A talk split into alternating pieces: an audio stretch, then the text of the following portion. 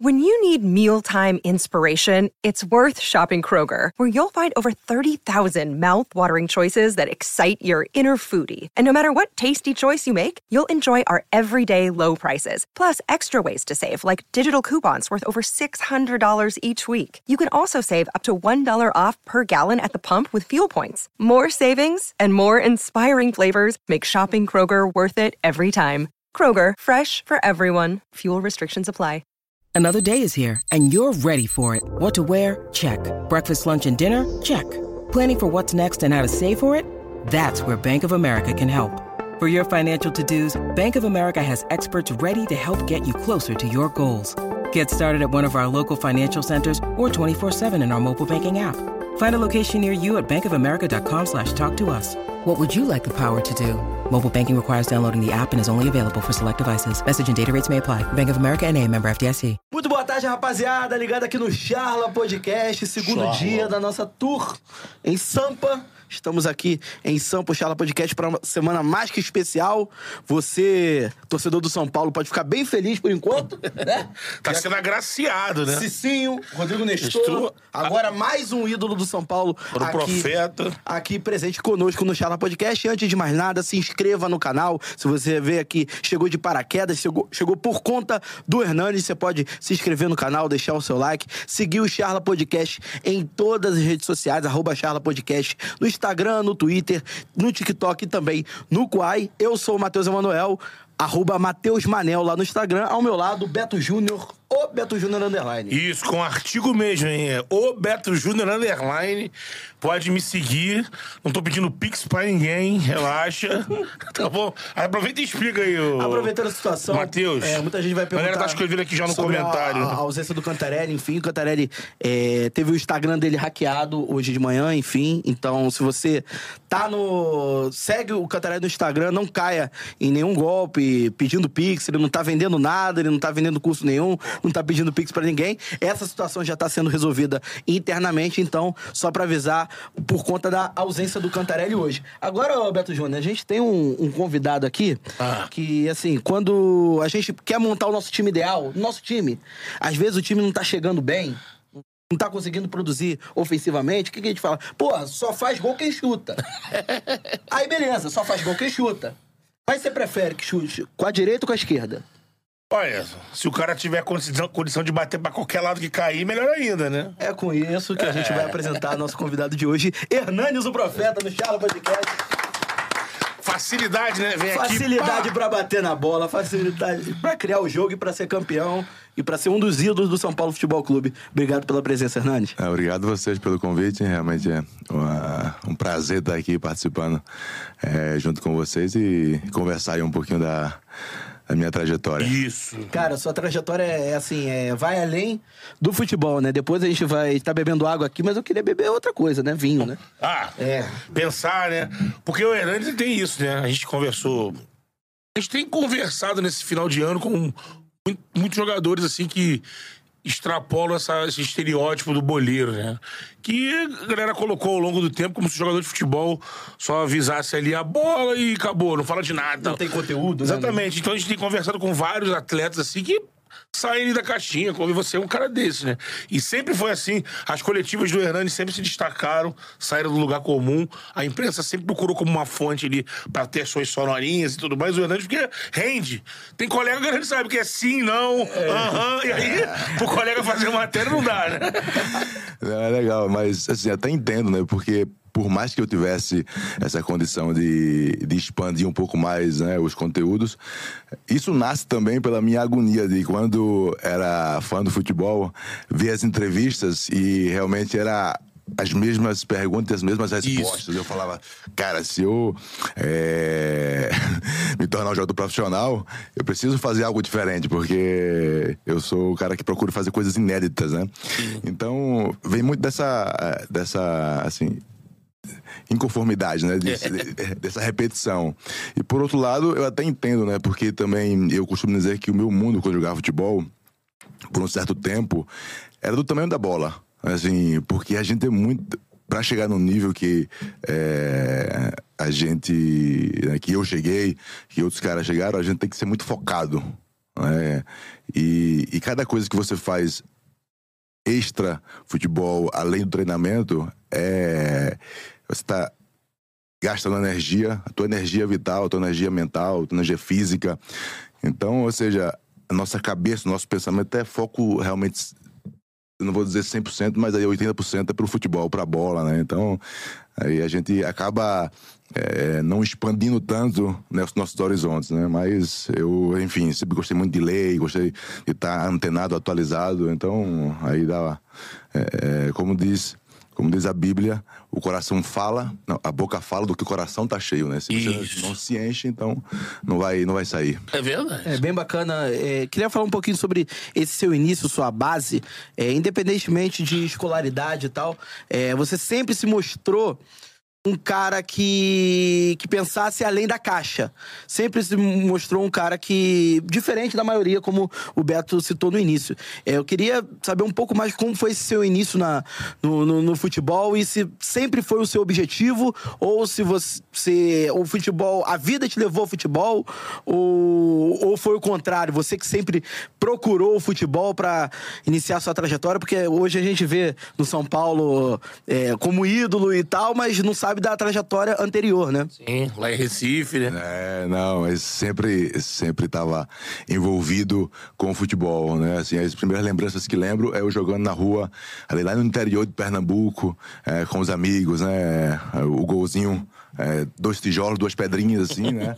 Aquela peladinha na rua. É, e depois, aí com oito anos, começa a minha trajetória realmente já numa escolinha de futebol, de futsal, na verdade, né? E aí o futsal, jogo, jogo futsal é, dos meus oito aos 14 anos, só futsal. E, e era secura, né? Secura, assim, de jogar. É, ia pra escola, é, chegava antes, pegava. Não tinha bola, amassava a latinha de, de, de refrigerante e ia jogar com os moleques. No intervalo, é, quando conseguia ter uma bola, jogava também. Depois voltava para casa ia jogar à tarde, depois treino à noite, jogo à noite, assim, era só futebol, né? Como eu falei. É, a bola estava presente em, em todo momento. Depois, ali 14 anos, vou pro futebol de campo lá em Recife, no Unibol, e jogo dois anos por lá e depois venho para São Paulo para fazer testes. Não vim aí para tentar a sorte mesmo, né? Então é, começa assim a trajetória. Com 16 anos chego em São Paulo e aí vou fazendo testes é, em alguns clubes. Fui no Corinthians, fui no Santos, é, Portuguesa, fui é, em alguns clubes e aí é, não foi dando certo. E 2001 chego no São Paulo, é, sub-16, e aí é, consigo ali. É, porque o São Paulo fazia já naquela época uma coisa legal. Que tinha uma, uma divisão bem interessante, né? Eu tinha 16 anos e antigamente o campeonato era sub-17, é, juvenil, isso, juvenil. Então, o juvenil era 16 e 17. E às vezes quando você mistura naquela, naquela idade e principalmente para mim, porque eu demorei um pouco para desenvolver. Então, maturar, é, né? maturar. E com 16 anos eu era muito assim, magrinho, uhum. baixinho ainda. E, e aí tinha uma desvantagem contra os caras que tinham 17 anos, já tudo barbudo, tudo homem feito, né? E tal. Só que no São Paulo tinha essa divisão muito bem precisa. E aí fico no sub-16 ali treinando com os caras, e aí né, vou ganhando um pouquinho de, de caixa e e consigo ficar. E aí começa ali minha trajetória é, com, com o São Paulo na categoria de base. Antes da gente começar sobre a sua primeira oportunidade no time profissional, é, nesses clubes que você citou que passou pelo Corinthians, pelo Santos, né? É, tentando é, uma, uma vaga ali, em algum deles você seguiu ou você levou, é, praticamente não conseguiu entrar em nenhum desses outros clubes que você tentou antes até do, do São Paulo? No Corinthians fiquei 15 dias, lembro bem, né? Cheguei até a alojar assim esse período que eu tava lá de teste. Aí depois 15 dias aí é, deu. No Santos também é, foi parecido, né? Fiquei é, por aí é, um, duas semanas de avaliação. Inclusive no, no, time tinha o Diego e o Robinho um pouquinho antes de. É mesmo? É, porque eles foram campeões em 2002. Isso. Então 2001. Você chegou no São Paulo em 2001, né? É. E no Santos eu fui por aí. Era abril maio de 2001. Então eles estavam ainda no juvenil naquela época, uhum. sub-17. que eles pularam, né? É, e depois foram teto profissional. Então eu cheguei a treinar com eles. É, então, mas fiquei aí também duas semanas. E depois portuguesa foi algo mais rápido, porque era jogos. A gente ia lá e fazia jogos, e se o cara gostasse, aí ficava, né? Então.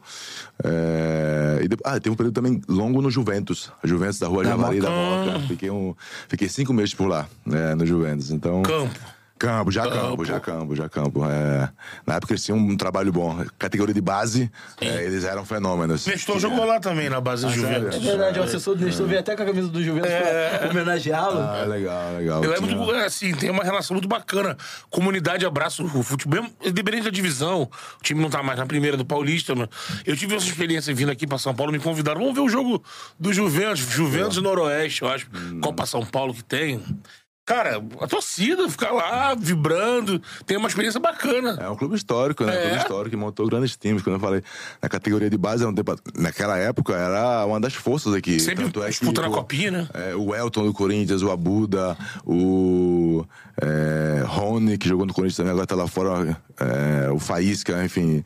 é, tinha uma galera boa que veio a ser jogador, né? Então os caras trabalhavam bem. Agora, interessante quando você fala sobre o seu início de trajetória no São Paulo, é, sobre essa, essa precisão nas categorias de base.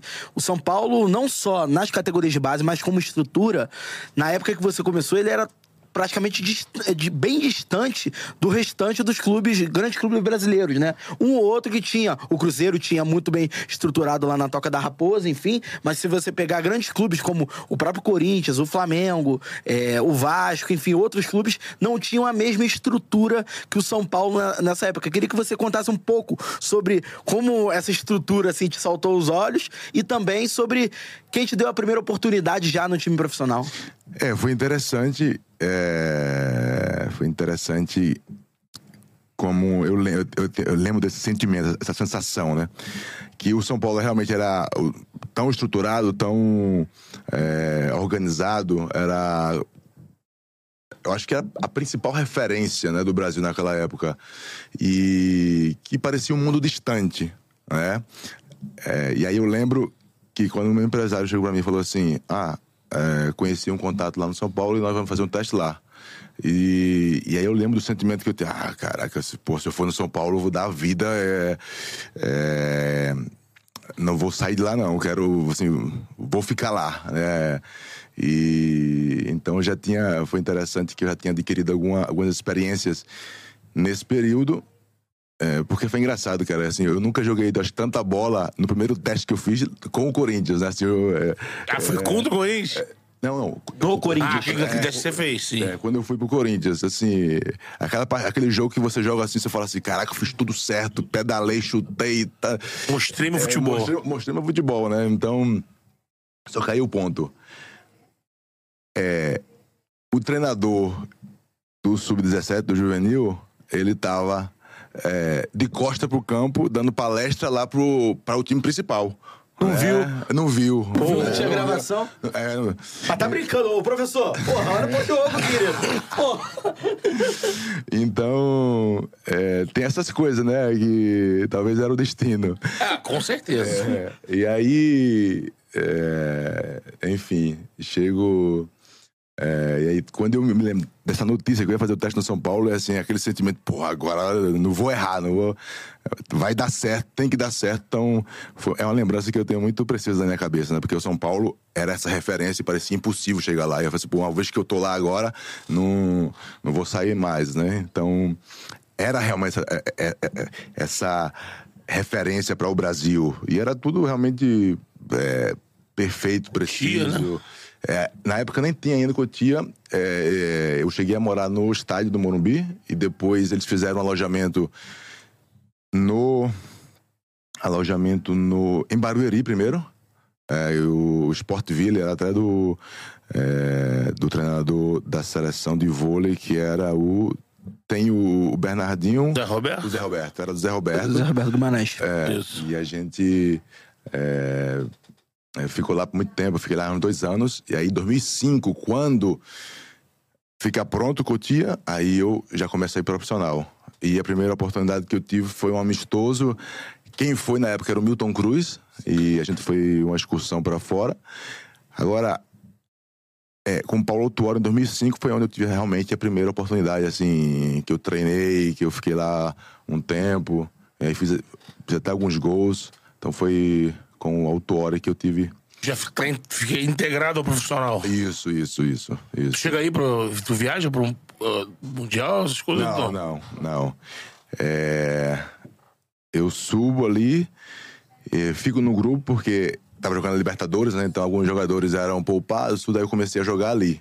Aí depois fui integrado e aí no final do ano ali já próximo, é, meu rendimento começou a cair um pouco, porque também eu jogava lateral direito, lateral esquerdo, volante, o que, o que, aparecia, o que pintava.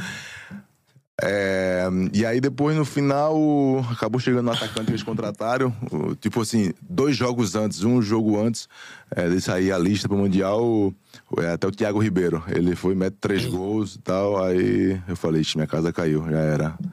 E aí o Paulo, o Paulo me chama e fala que eu, que eu estaria fora da lista. Então, é, por pouco eu não, não, não, não viajo. Nesse momento, qual o sentimento, assim? Porque, assim, você, logicamente, ficou muito feliz de estar no São Paulo, de estrear no profissional do São Paulo, só que, é lógico, o jogador, ele tem, tem na sua mente grandes objetivos, como é disputar o Mundial de Clubes. Naquele momento ali, você chegou a desviar um pouco o foco ou acabou sendo um combustível ainda maior para você seguir seu, sua trilha no São Paulo, para que você fosse uma peça importante, não mais é, um jogador para compor o elenco, no caso?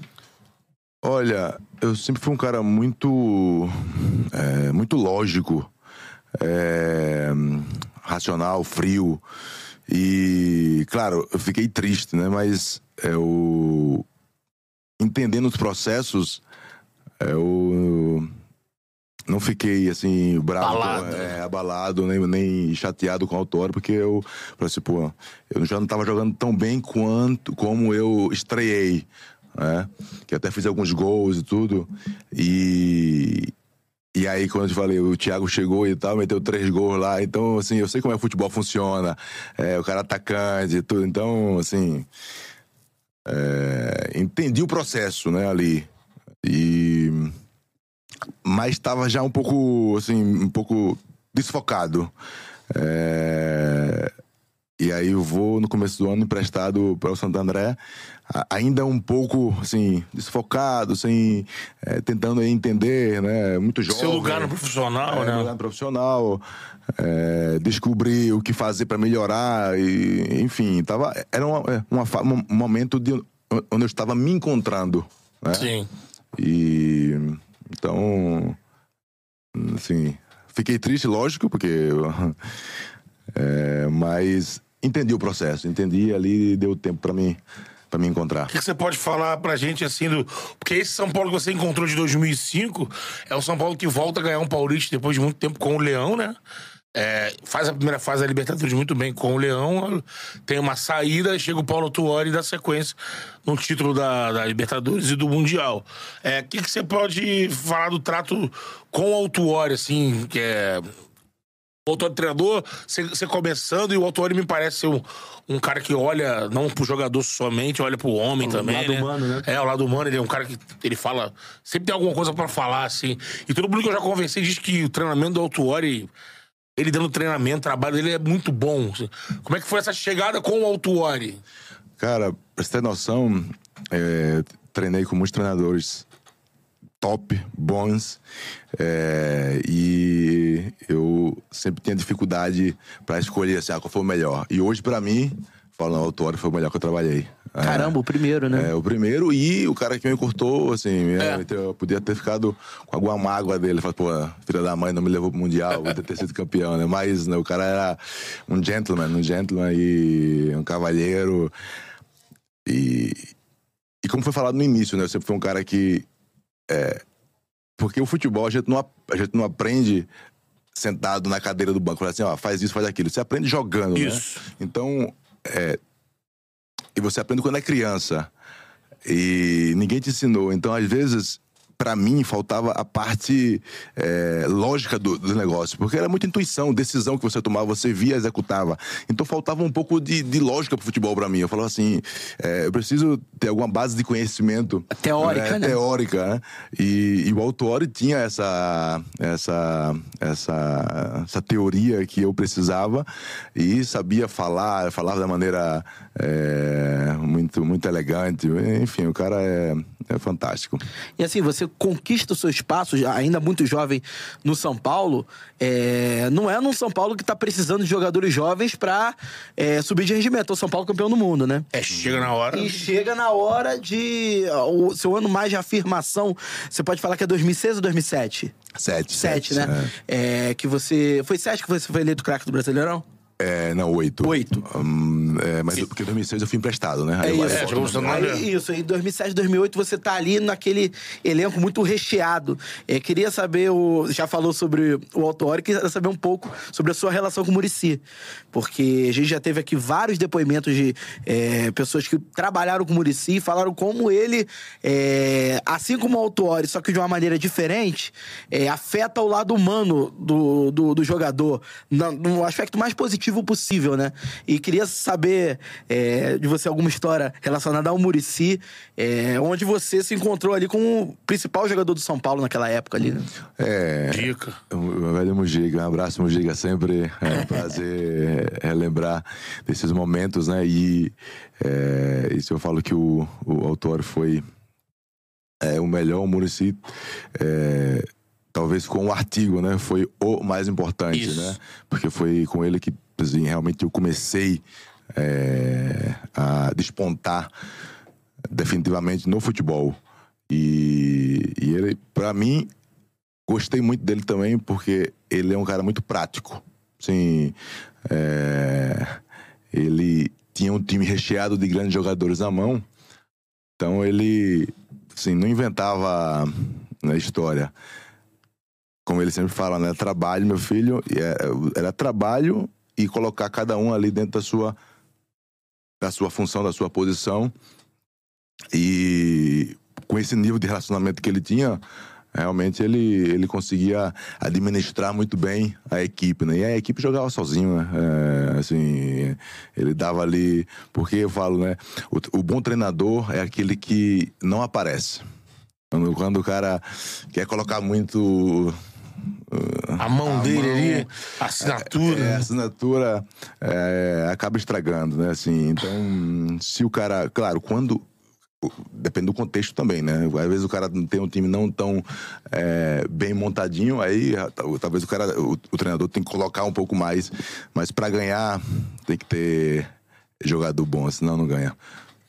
Ainda sobre o Murici, oh. e colocando até o Rogério na, na, na, história, queria que você confirmasse, e querendo saber se você estava nessa conversa. Se eu não me engano, após é, a, uma eliminação de Libertadores, se eu não me engano, foi 2008. Você estava no time de 2008, ainda no, no São Paulo.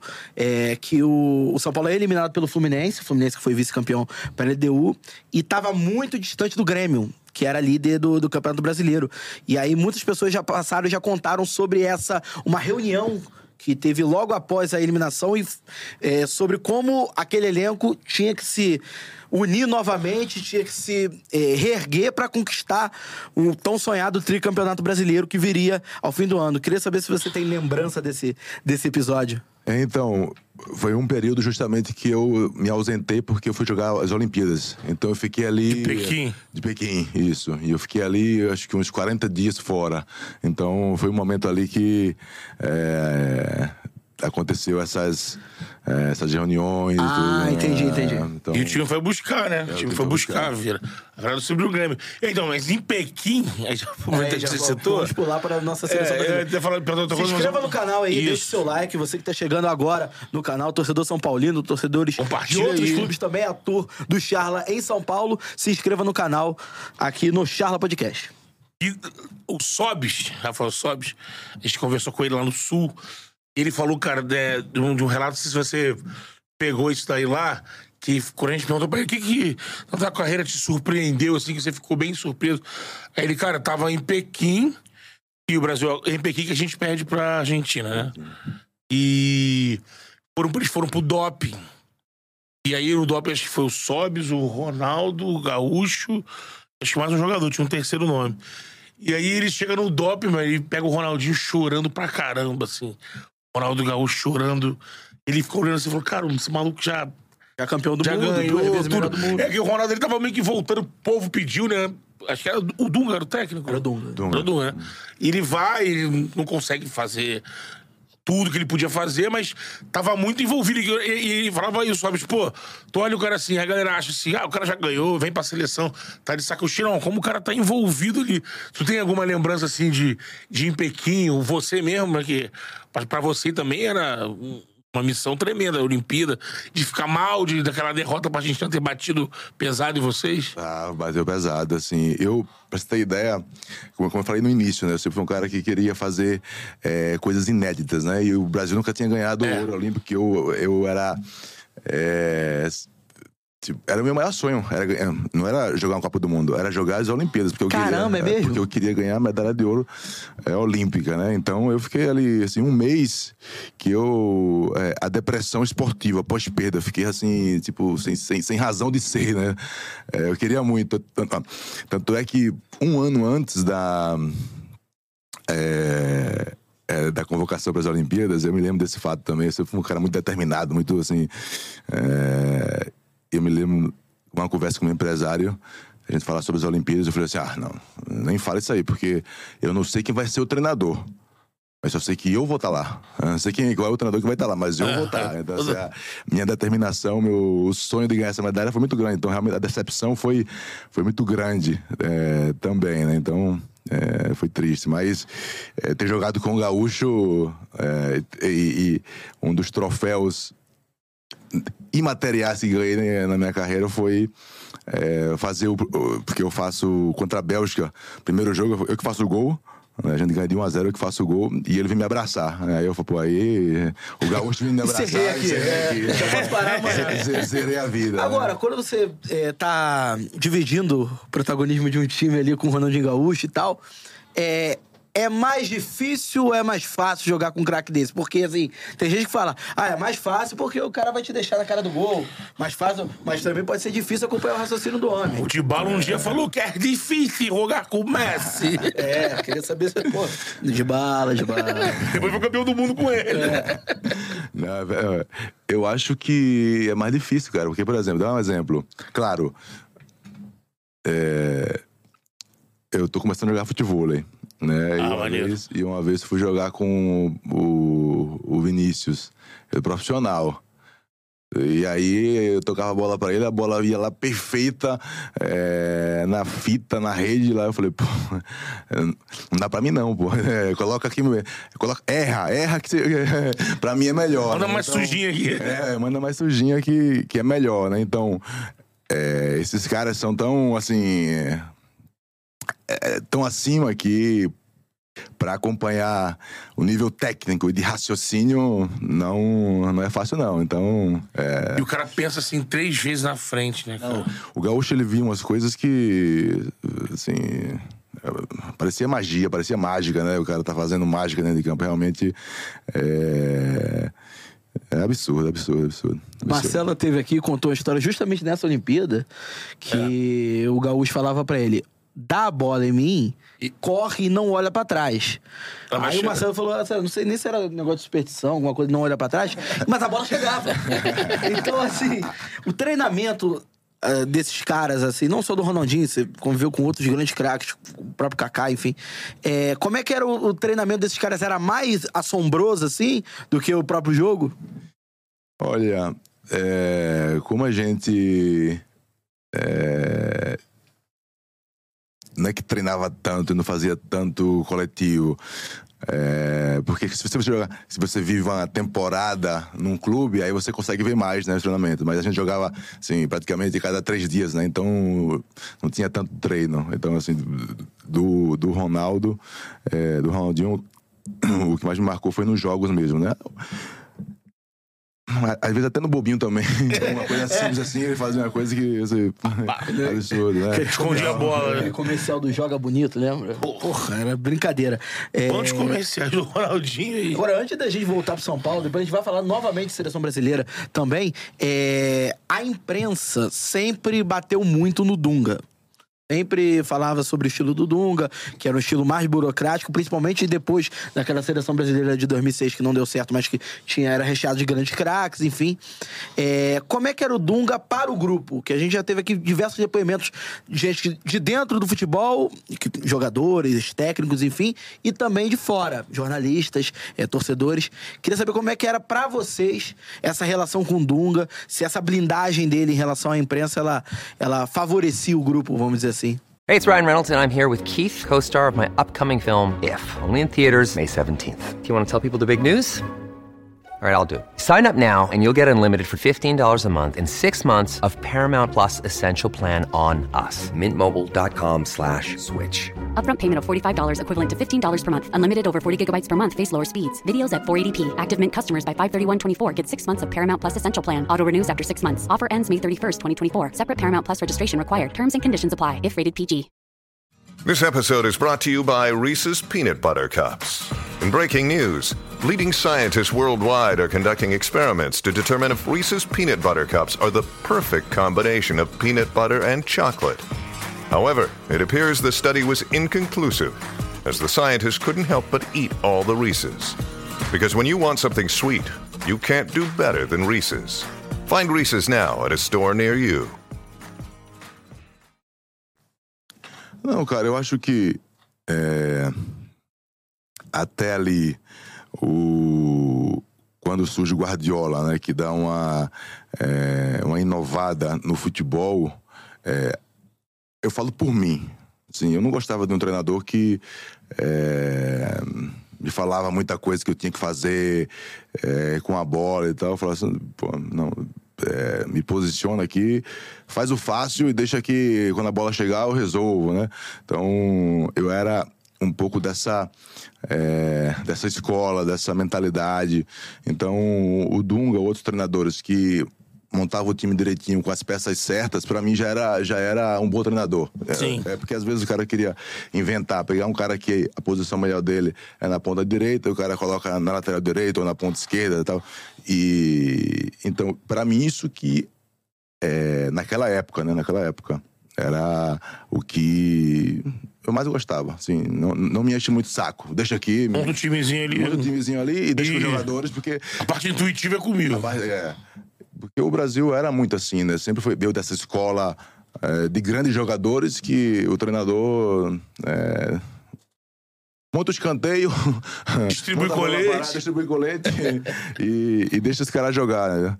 deixa a gente jogar. Então, sim, o, o Dunga é, era dessa escola de, de montar o time. Então, assim, não, acho que Claro, o time dele não, não dava espetáculo. É, mas porque desde, depois de 2006 o- os talentos como a gente tinha antes foram, foram se acabando, né? Então a culpa não era dele, era realmente da safra que a gente começou a sofrer, a viver aqui no Brasil. É, o time dele até de, de 10 é um time que. que a galera batia, mas que. Acabou jogando mal um tempo, né? É, E aí, aí, é isso aí. foi o segundo tempo contra a Holanda, que aí tem a expulsão depois do Felipe. Porque até lá o time foi Se a gente for comparar brigando, competindo, né? Se for comparar desempenho em Copas do Mundo, desempenho do time é até melhor que 2006. 2006 não Melhor. teve no jogo. Melhor que 14, melhor que 18. 14 foi até a semi, É, mas aí até- levou é. 7. Não, mas desempenho de, de, de, de jogo. É, até. um time mais É. coeso, né? É. Tu, Engraçado, né? Sobre- Falando sobre isso, porque eu não vi, não era nascido ainda, mas eh, a gente vê os vídeos, vê os relatos né, da, da grande seleção que era 82 com o Tele, que dava espetáculo, tudo. E é, e não conseguiu. Acho que foi até a oitava, né? Parou na Itália. É, eles tinham uma fórmula diferente de quadrangular, Ah, é verdade, né? é verdade, é verdade. Mas o que seria, um, aquele jogo Brasil e Itália que a gente pede, era do Brasil, poderia né? ser uma é, quarta série. é. É, as E o empate era do Brasil, né? Isso aí pegaria, eu acho, se não me engano, pegaria a Argentina, que eles eliminaram, né? A Itália passou, eliminou e foi pra final contra a Alemanha. E o Brasil volta a ganhar, a ser campeão com o. O- o- é, o- é que, é, Parreira, com, né? Com o Parreira, que era uma seleção que não dava espetáculo. né, Mais pragmática. Mais pragmática. E, e tinha o Dunga como capitão. É, então é interessante isso né, do futebol, que às vezes para ganhar é, não basta só jogar bem. E às Sim. vezes você ganha sem jogar bem, é, o- é, Ele tá jogando feio. é, tá jogando feio. Então, Em pra 94 tinha Bebeto e Romário, que davam uma ajudada boa. É, pra, pra- pra juntar as duas coisas. Sim, é, é difícil, É né? difícil, é É, difícil. Você citou um fato interessante é, da, de não gostar muito daquele técnico te- que te amarra. Acho que até por conta dele, do, do- você ser ambidestro, é, ainda, reforça ainda mais essa imprevisibilidade, né? Do, cara, pra onde ele vai cortar e tal. E ser um cara mais livre, mais solto. Chegou a ter algum problema com algum treinador que tava te prendendo muito e que você, porra, cara, esse cara tá me prendendo muito aqui, tá me amarrando e tá prejudicando o meu jogo, né? Porque é, o torcedor não quer saber se o jogador tá jogando bem ou jogando mal. Não quer saber se o treinador tá orientando A ou B. Já teve alguma situação assim? Olha, te- assim, talvez teve, teve duas, né? Que, que foi mais recente, né? Com, com o Diniz, que eu até abri minha cabeça para que o futebol, é, que o futebol realmente mudou, é, mudou. Se você não joga mais nesse estilo, é, você acaba ficando fora é, do sistema. E, então, quando eu volto e, e tem o Diniz, que eu acho também um top 3 treinadores que eu treinei, assim, é, é interessante, porque eu acho, ach- achava e acho, né, e fiquei muito feliz que ele é, é, ganhou a Libertadores, talvez você seja um pouco menos. Mas, Mas- tava ali pelo, pelo profissionalismo do, e, e sucesso do futebol carioca. Mas fiquei, fiquei, fiquei muito feliz, cara. Pra afirmação dele, né? É, pra afirmação dele, porque ele é muito bom como, como gestor de grupo, como líder, como comunicador. Ele era bom em tudo, né? É, mas tinha esse, esse esquema que eu. é, não gostava muito, justamente por isso, porque é, me fazia é, rodar muito o campo. E eu já, ou seja, eu tinha encontrado a minha posição no campo, aonde eu tinha que estar, é, quando eu tinha que estar, quando eu tinha que driblar, qual o movimento que eu tinha que fazer. Então, ter que me encaixar os movimentos dele, eu não gostei muito, não, não era fácil. Entende? Mas foi legal porque teve um período que eu falei assim, pô, é, eu não não tava jogando tudo, mas a gente, é, talvez com ele foi um dos caras que eu mais conversei, né? Até, até mesmo com o Murici, que é, foi o cara que achou ali minha posição, me colocou para jogar. É, eu tinha menos é, conversa, menos contato é, do que com o Diniz, que eu nem jogava. A gente rolava essa amizade. E teve um momento que eu falei assim, Diniz, cara, a partir de hoje, eu vou. Tudo que você disser pra mim, eu vou fazer. Eu, e me trato como se eu fosse um, um moleque que tá subindo da base. Tudo que você falar, eu vou fazer.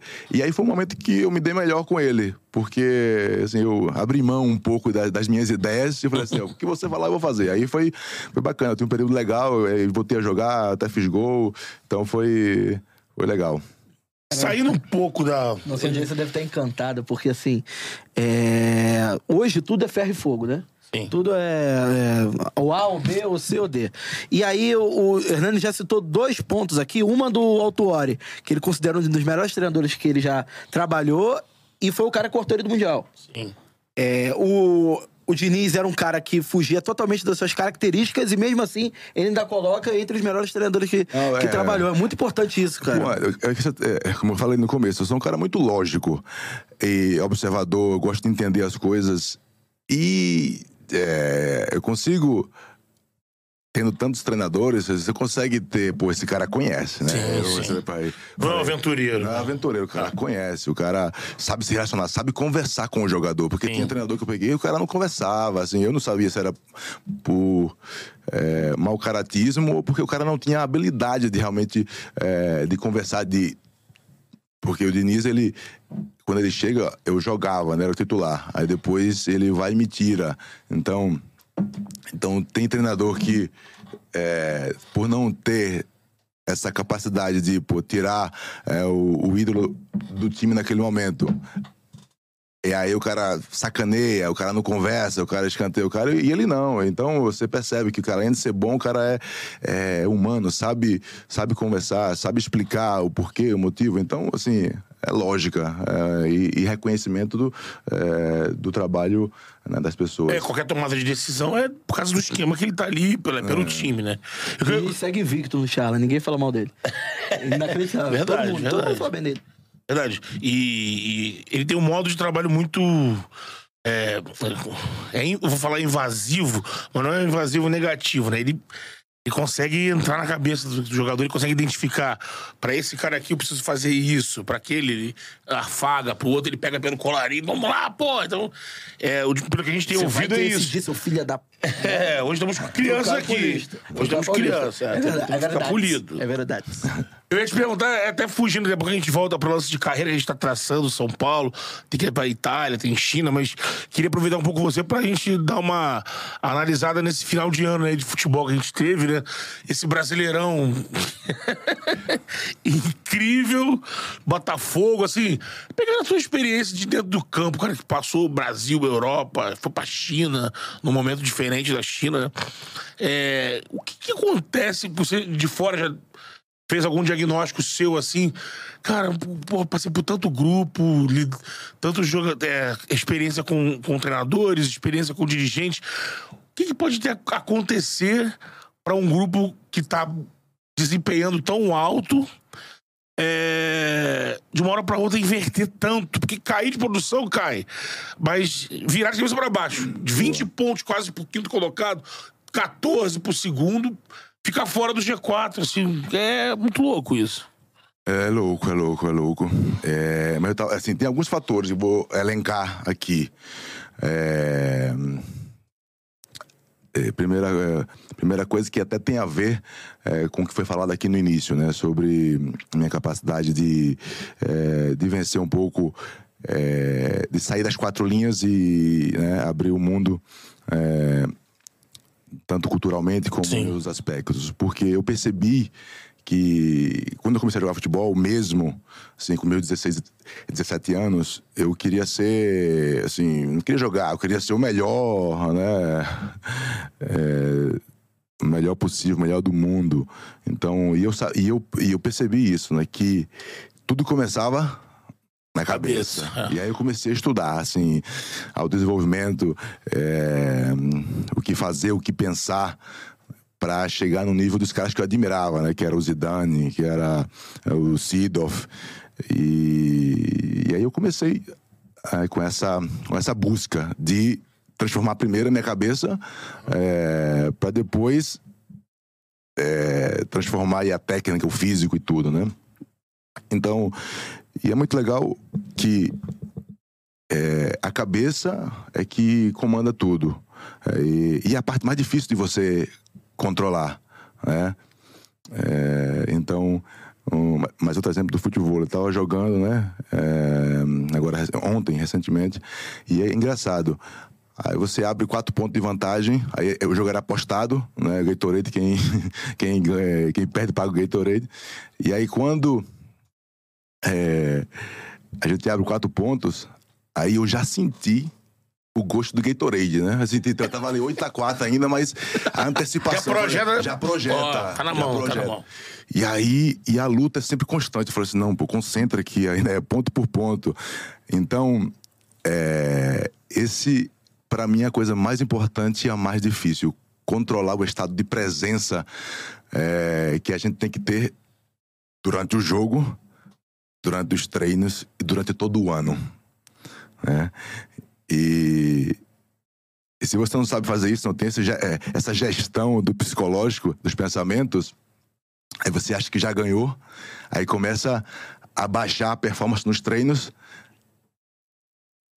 baixar a performance no jogo e, e aí vai degringolando. Então, acho que a primeira coisa é essa questão psicológica, que é, que ela é muito importante. E que a, a segunda coisa ligada a isso, é, o time do Botafogo tinham poucos caras que já tinham sido campeão.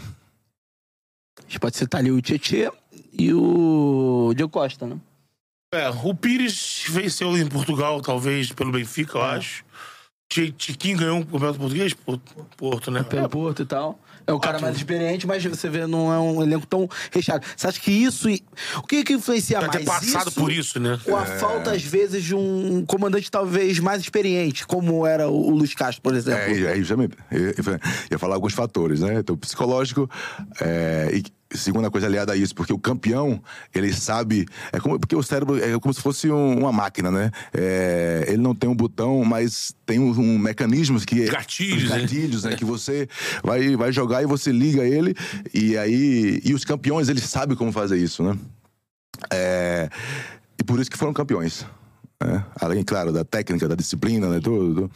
É, e a, outro fator importante que eu ia citar era justamente isso, a mudança de comando, né? Porque é, eu antes, quando era mais jovem, baseado nessa mentalidade que eu já, já falei aqui, já citei sobre é, me deixa jogar, né? Não me achava que o treinador assim, não era tão importante, mas hoje um pouquinho mais experiente, mais velho, hoje eu vejo que é, o treinador Bem acima, né? Pra dar uma orientada. é, ele tá vendo de fora, tá vendo de fora, né? Então, é, ele tá vendo de fora, mas se ele não tá vendo, aí ferrou, né? O trabalho dele é ver, enxergar as debilidades, E né? ver é diferente de enxergar. Tem gente que confunde. Ele pode atrapalhar, pode ajudar muito, ou pode atrapalhar muito. É, porque assim, é até eu. Antes eu dizia, pô, eu não quero ser treinador. Só que, às vezes, eu tava em algum grupo que eu pensava assim, cara, o cara não tá vendo nada, não tá enxergando nada. É, não, pô, mas se esse cara aqui tá treinando esse time aqui, eu também dou conta de fazer. Porque eu tá, né? Então aí eu comecei a mudar minha cabeça. falei, Então, o treinador, ele é, é, ele é fundamental, né? E aí foi, teve a saída dele, ainda co- conseguiu manter ali uma, é, uma regularidade, mas depois... Aí começou a degringolar um pouco e aí foi perdendo foi perdendo a mão a diretoria também, né? De, de trocar, é, É. de não achar a peça certa, porque esse é o ponto. O time estava encaixado. Então, se você não acha, não vai atrás de um treinador que é, vai manter o mesmo estilo, aí o cara vai chegar e vai querer é, colocar a mão dele e mudar o estilo e achar que tem problema, que não tem, enfim. Então, é uma série de fatores, né? Que, é, que permite que o time é, vire de ponta cabeça. É, e também aqui no Brasil acontece isso, porque lá fora é, eu acho que por nós sermos muito mais é, passionais, Sim. a gente tem é, mais é, dificuldade de lidar com essa hum, com essas dificuldades, com Se essas, controlar. se controlar. A gente né, é muito movido às emoções.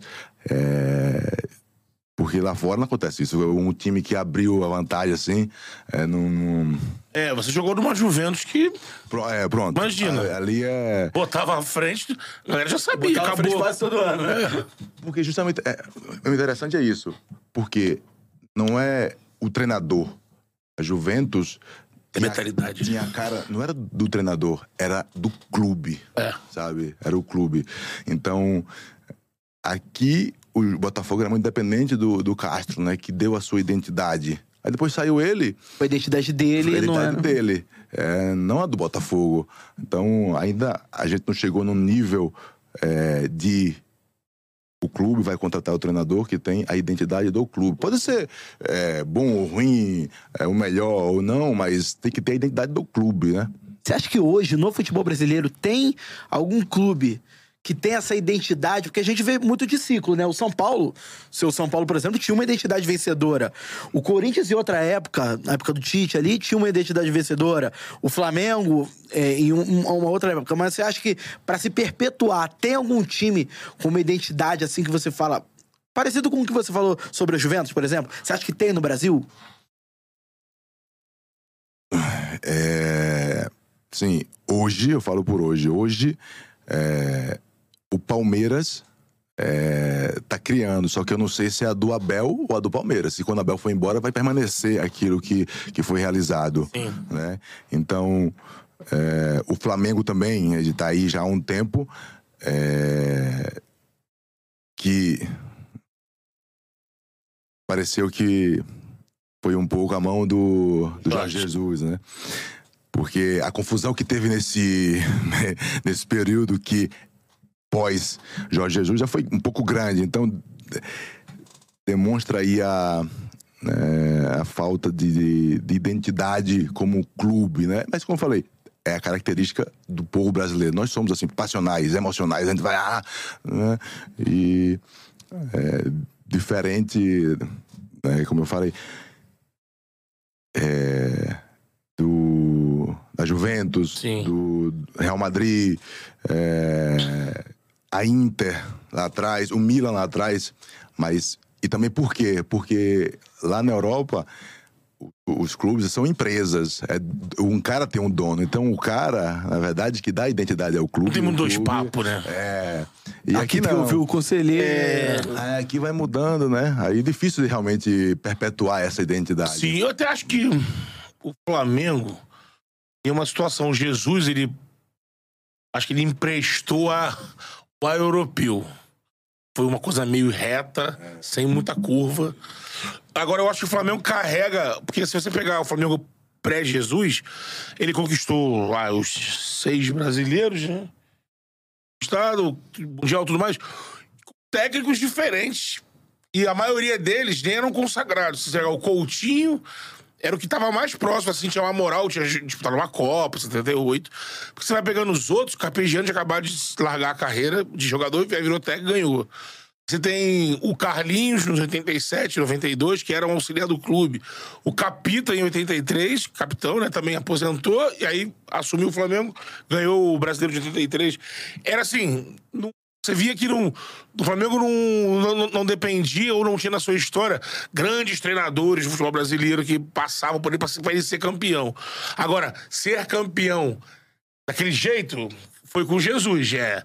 Sem muita, sem muito estresse, sem muito oba-oba, que Jesus controlava também a galera e tudo mais. Aí eu acho que Jesus ele, prestou esse ar europeu ali, que você falou. Quando ele saiu, continuou até ganhando. 20 ganhou brasileiro, 22 ganhou Brasile- é, Libertadores e Copa do Brasil, mas com daquele jeito. Três treinadores, Dorival chegando pra ganhar. Porque foi mantendo também os jogadores, né? É, então exatamente. Os jogadores já, já tinham incorporado aquela, aquela mentalidade, aquela identidade, e, e aí foi perpetuando um pouquinho. Mas aí vai saindo jogador, vai saindo quem? É, aí saiu todo mundo, aí voltou a ser. É depender do- daquela loucura do clube. É mordida na virilha de outro. É. É, é isso. Deixou o Hernani sem palavras. Parabéns, Beto Júnior. Deixe seu like, se inscreva no canal. Pô, a audiência tá aumentando aqui. Você tem que se inscrever no canal, ativar o sininho pra ativar as notificações. Teremos uma semana recheada aqui em São Paulo do, nessa tour do Charla Podcast, botando a galera no papo Boa. também. O compadre Mineiro mandou um superchat Tá sempre aqui. aí. Nós, São Paulinos, temos certeza que você nos salvou da queda pra segunda. Isso. Voltou por conta desse período perigo de queda, os torcedores, quando te encontram, comentam sobre isso de não ter caído. Trissegundos só o SP, profeta. Deixa eu ver. Tem outro superchat também sobre é, a. o- o Hernanes ter voltado para São Paulo nesse momento de dificuldade, que é o Antônio Mar. Profeta, obrigado por ter salvo São Paulo em 2017. Sou eternamente grato. Mando um salve pro meu saudoso pai, Fábio Mar, que chorou igual criança no seu gol de falta contra o Cruzeiro no Morumbi. Ele ainda complementa aqui com o superchat. Ídolo eterno. Como é que foi essa, essa, essa volta ao São Paulo justamente para manter esse orgulho do clube, né? Que falando, não cair. É... Não, prazer estar. Ah, que vocês estão participando e acompanhando, e obrigado pela, pela mensagem, pelas palavras. E realmente o torcedor hoje, quando me encontra, é, acaba lembrando mais desse momento até do que os títulos que, que conquistei, né? Sim. É, e foi muito marcante, realmente. E voltei É, voltei. No início, quando chegou a proposta, eu fiquei um pouco assustado com medo, né? Eu falei, é, é, eu não quero Fica marcado. ficar né? marcado na história negativa, né? É, ficar marcado negativamente na história do clube. E então titubeei um pouco. Porque nós somos egoístas, né? A gente pensa só no nosso lado. Eu falei assim, pô, foi? ganhei lá, fiz a minha história, não vou manchar, não quero. E, e é engraçado porque eu tinha um pavor muito grande né, disso, né? Do, de, de, de ser rebaixado. É, quando começava o campeonato, eu só, só sossegava um pouquinho quando a gente. 45 é, quando a pontos. gente tava, mesmo naqueles times lá que a gente chegava pra ganhar, mas só Sim. sossegava quando. Você, pô, agora não, não caímos mais, né? Então agora vamos pra, vamos pra mais. E então chegar a uma proposta num momento como esse foi foi delicado, foi delicado pra mim, mas o coração falou mais alto, né? Então, assim, eu falei, pô, São Paulo tá precisando agora. é, e calhou também que lá na China, tava na China nesse momento, eu não tava sendo aproveitado. E aí eu falei, ah, vou, vou tentar, tentar ajudar, dar a minha contribuição. E aí aceitei por causa disso, né? É, realmente, para tentar é, dar minha contribuição e ajudar de alguma maneira. Além de você no campus, você sentiu algo diferente do fora de campo? Porque quando tem essas missões assim, de salvar, que o time tá muito mal a ponto de ter que fazer uma força-tarefa pra salvar do rebaixamento, tem que mudar fora também, né? Não adianta só, lógico, o jogador é que decide, você que vai entrar, vai elevar o nível do time, vai ganhar os jogos, mas passa por uma mudança também de diretoria, de postura. É, foi, foi nessa arrancada que também o Murici também deu uma ajudada? Né? Não, não, foi na outra. Você foi, Foi antes, né? Em 13 ou 14, algo Isso. assim. É, Teve mudança fora de vestiário, de. é, antes de eu chegar, tinha chegado também o Dorival. Né? O Dorival é um cara muito experiente, né? muito rodado. Ele traz uma tranquilidade também para os jogadores. Né? E, é, e, e o clube, os jogadores precisa de, de uma referência é, do nível do Dorival para acalmar os ânimos e, e estabelecendo as coisas. O nível do Hernandes também, né? É, então, e aí tá. É, tu falou que tem que mudar fora. É, não dava tempo naquele momento. Não dava tempo de trocar a diretoria ou fazer alguma coisa, né? Tem que ser mudado algumas coisas, justamente que eu tava falando, né? O treinador tá de fora e ele tem que enxergar o que tá faltando, né? Porque o time tava assim. E eu, assim que cheguei, uma semana eu já tinha identificado o, né, o porquê, né? O São Paulo, antigamente, que era referência de organização, de, de, precisão, de performance, é, para estar no São Paulo, é, tinha que estar com a régua lá em cima e é, performance, competitividade. É, bem fisicamente, os caras faziam análise é, cada semana. Sim. E, pô, eu chego assim, chego, dou uma olhada é, no elenco, assim. é, já no olho, eu olhava assim, pô, aquele ali tá acima uns 3 quilos, aquele tá acima, o percentual do gordo deve estar tá 15, aquele É deve estar tá mesmo? 20. É, e só no olho, né? Aí eu chamei, assim, chamei o fisiologista, e que lá é, sempre tinha é, as, é, os equipamentos de, de, da melhor qualidade. Mas como é que pode essa coisa aí? Me, me dá aqui os dados. Aí, é, fulaninho tanto aqui. Ah, você buscou os Ah, dados. busquei, busquei. É, é, e aí. Falei assim, não, isso aqui não existe. Porra. Como, é que, como é que vocês estão aqui? Aí no, é, os caras têm que estar na linha. É, e isso. Assim, uma das coisas que eu enxerguei. É, assim, no bate-pronto, assim, né? Cheguei já vi, falei, ah, isso aqui não, não pode continuar assim, senão não tem jeito.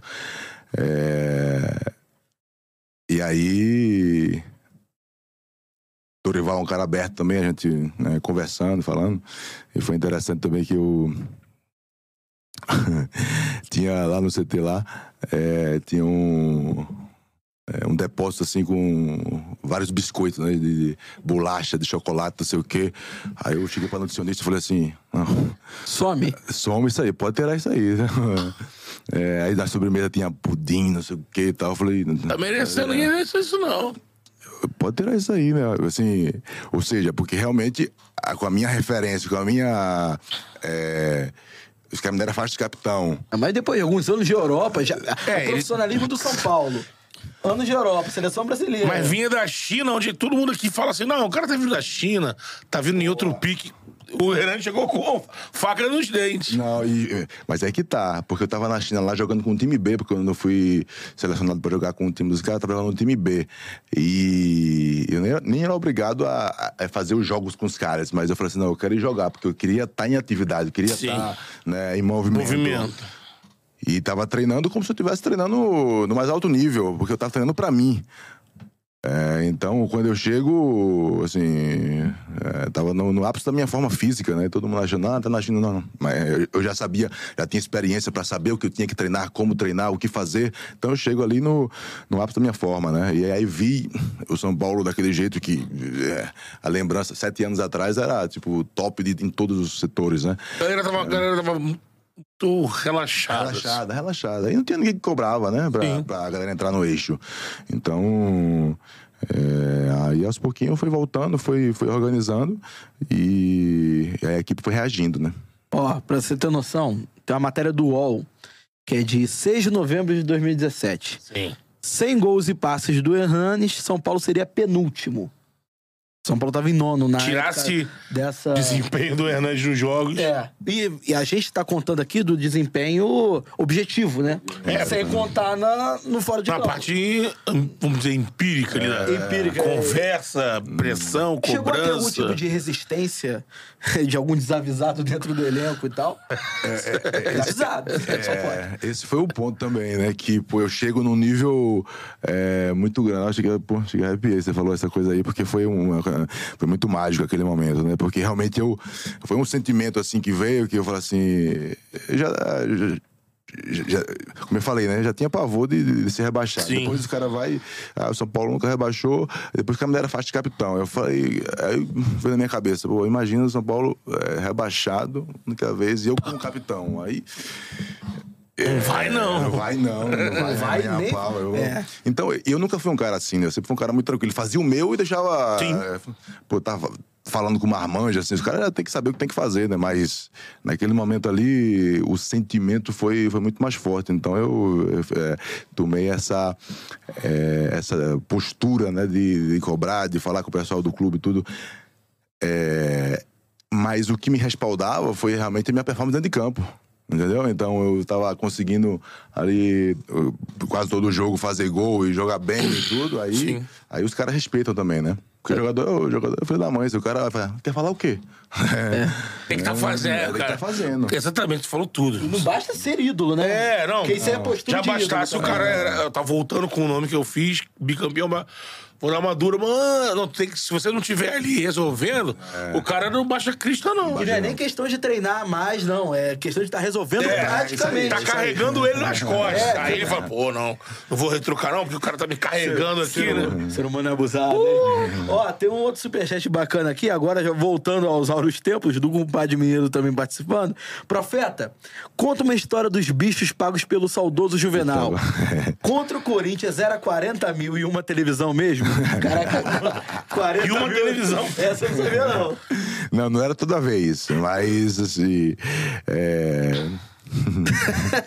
tanto é que, tanto é que a, a preleção do Murici, assim, o nosso time era muito encaixado, né? Então, é, a preleção durava 10 minutos, era arrumar ali uma coisinha ou outra defensivamente, a bola parada, depois a gente, moçada, não vamos tomar gol como a gente faz, é, vamos ganhar o jogo, é, passar lá com o Zé Carlos, pegar o pacotinho pra casa, né? O pacotinho era o bicho, né? Então.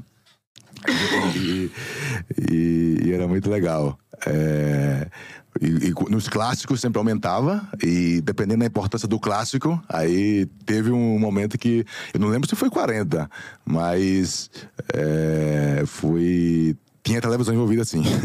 Uma TV, uma TV. Na TV, TV, aquelas novas que estavam lançando. Tinha uma né? tela E- plana. É, tela É. plana, essas coisas Tá aí. vendo? Saiu, do, não era nem LCD, era tela, tela plana. Eu acho que não, acho que devia ser LCD, uma coisa assim. É. né? Na época era o quê? 2008, 2009, então. E aí, acho que São Paulo tinha um 50 patrocínio, né? polegadas. É, verdade. Alô, aí. LG! Não querer. É verdade. Aí Não bota um centavo nesse Charla Podcast, mas pode colocar. já avisava lá pro CEO lá, ó. 30 caixas aí. Bonitão aqui na peida, né? Porra. Não, Chama outro superchat que eu ia fazer, queria saber uma resenha de um jogo específico de 2007. Ó, o Juan Dias tá mandando superchat aqui. Pergunta sobre o dia que o São Paulo era quarto no campeonato em 2008 e ele cumpri- cumprimentou todos, já chamando de tricampeões. É, ali foi. Você passou a tropa ali já. Daí que veio, General. daí que veio o profeta? É, então, eu, é, assim, eu não. A cronologia do apelido com esse evento eu não consigo lembrar. Se já, antes já tava, né? Mas aí deu uma, uma corroborada, né? Porque depois que a gente foi campeão, realmente foi falado, né? Murici falou e tal. Porque, assim, eu até não.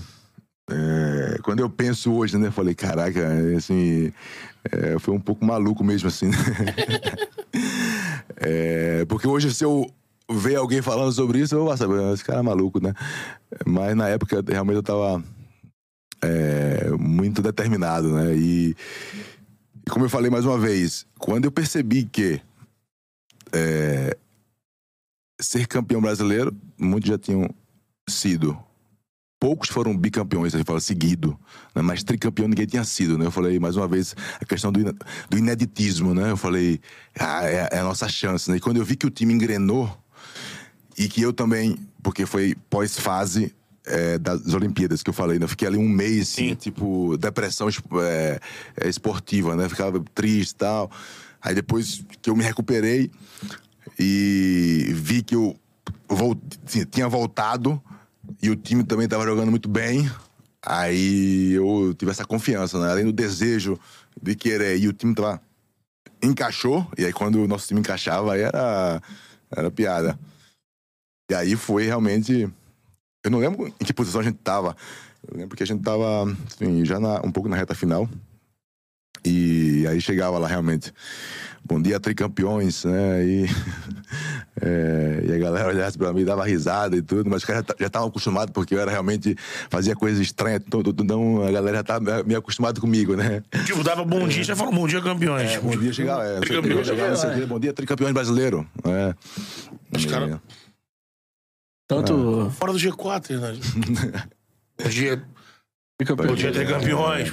Vamos lá. É, e, então foi. É que era aquele... que você tava, é, fala- fazia coisas estranhas, né? É, como um bom dia tricampeão.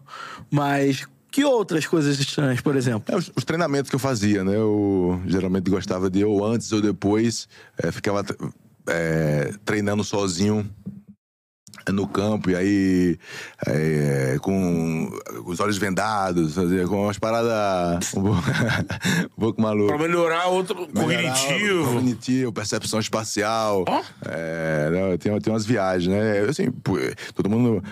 Tu falou o início, foi. Ah, chuta com as duas pernas, né? É outra coisa estranha, porque eu queria ser canhoto de todo jeito, né? E então, dos meus 11 aos 18, 19 anos, eu jogava só com a esquerda. porque Eu, eu queria ser canhoto e jogava com a Você esquerda. era destro? Eu era destro, eu era destro. E. Você treinou a tua Aí- esquerda. Aí tinha, tinha dia no treino que eu chegava assim, pros parceiros assim, e falava assim: hoje eu vou jogar só de esquerda. É, aí. aí hoje só, só assim, só, só daquele jeito. Então, sempre tinha essa- essas ideias assim, um pouco malucas. Ó, outro superchat na tela. Quer falar? Não, só complementar que ele falou de treinava de olhos vendados e tudo mais. Tem, já, já treinou pra poder melhorar a condução da bola sem olhar vem ela? De novo. É. Tem um treinamento que o Carlos Roberto, ex-jogador, Botafogo, Botafogo, fazia o meio de campo com o Gerson. E foi técnico do Botafogo já dos anos 2000 pra cá, né? E ele tinha um método, né? Que acho que pegou na, na- no mundo árabe, sei lá. Ele botava isso aí, fez uma manchete lá no Rio na época, porque ele treinava com uma espécie de um sutiã, não era um sutiã, mas um colete que aqui expandia, assim. Então, ele mandava os caras, ó, conduzir, fazer trabalho de condução e tudo mais, e você não tinha condição de nem baixar na cabeça, você via a bola, porque tava um negoção aqui, né? E aí a imprensa caiu em cima dele, foram perguntar pra ele, ele não. Isso aí é pra obrigar os caras a conduzir a bola cabeça erguida e tal. Como sempre lá no Rio virou galhofa, isso me me miou aí. Então. É, eu- Você já teve alguma experiência dessa também? É, Sim, o cara. É é isso que eu falo, né? O cara tem que saber o contexto, né? O cara. Por exemplo, se o Jorge Jesus quisesse implementar isso, até que passaria. Porque É, o cara chegou lá e coisou, né? Paulo Souza não. É. Então. O telão caiu em cima dele. É. E, e eu fazia, tinha, justamente, tinha, uma- tinha um, às vezes alguns dias lá, é, eu chegava assim, ó, hoje é sem olhar pra bola, né? É, e- então a bola vinha assim, eu só com a visão periférica, né? Pra passar, finalizar e tudo. Então eu tinha essa coisa aí. É até interessante que o Cilinho, ele também era adepto a isso, né? Treinei com ele histórico. na base, é histórico. Montou os minutos do, do tricolor, é, do Morumbi. E eu treinei com ele e ele também gostava dessas paradas aí. E ele fazia desafios, né? É, colocava os caras tudo em linha e uma pessoa para fiscalizar e a gente tinha que fazer embaixadinha sem olhar para a bola. É, e aí ele premiava quem conseguia fazer mais embaixadinha. E eu geralmente ganhava porque assim, eu sempre treinava, sempre gostei dessas coisas. né? Isso é fundamento. Fundamento, fundamento. Porque... Pra expandir a visão periférica, porque no Sim. jogo o jogo é muito rápido, o jogo você não consegue é, pensar, ah, vou fazer aquilo.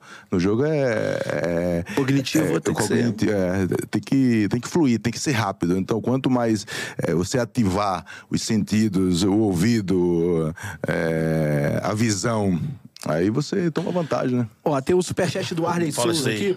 Ídolo, obrigado pelas alegrias. Queria saber um pouco do lado triste.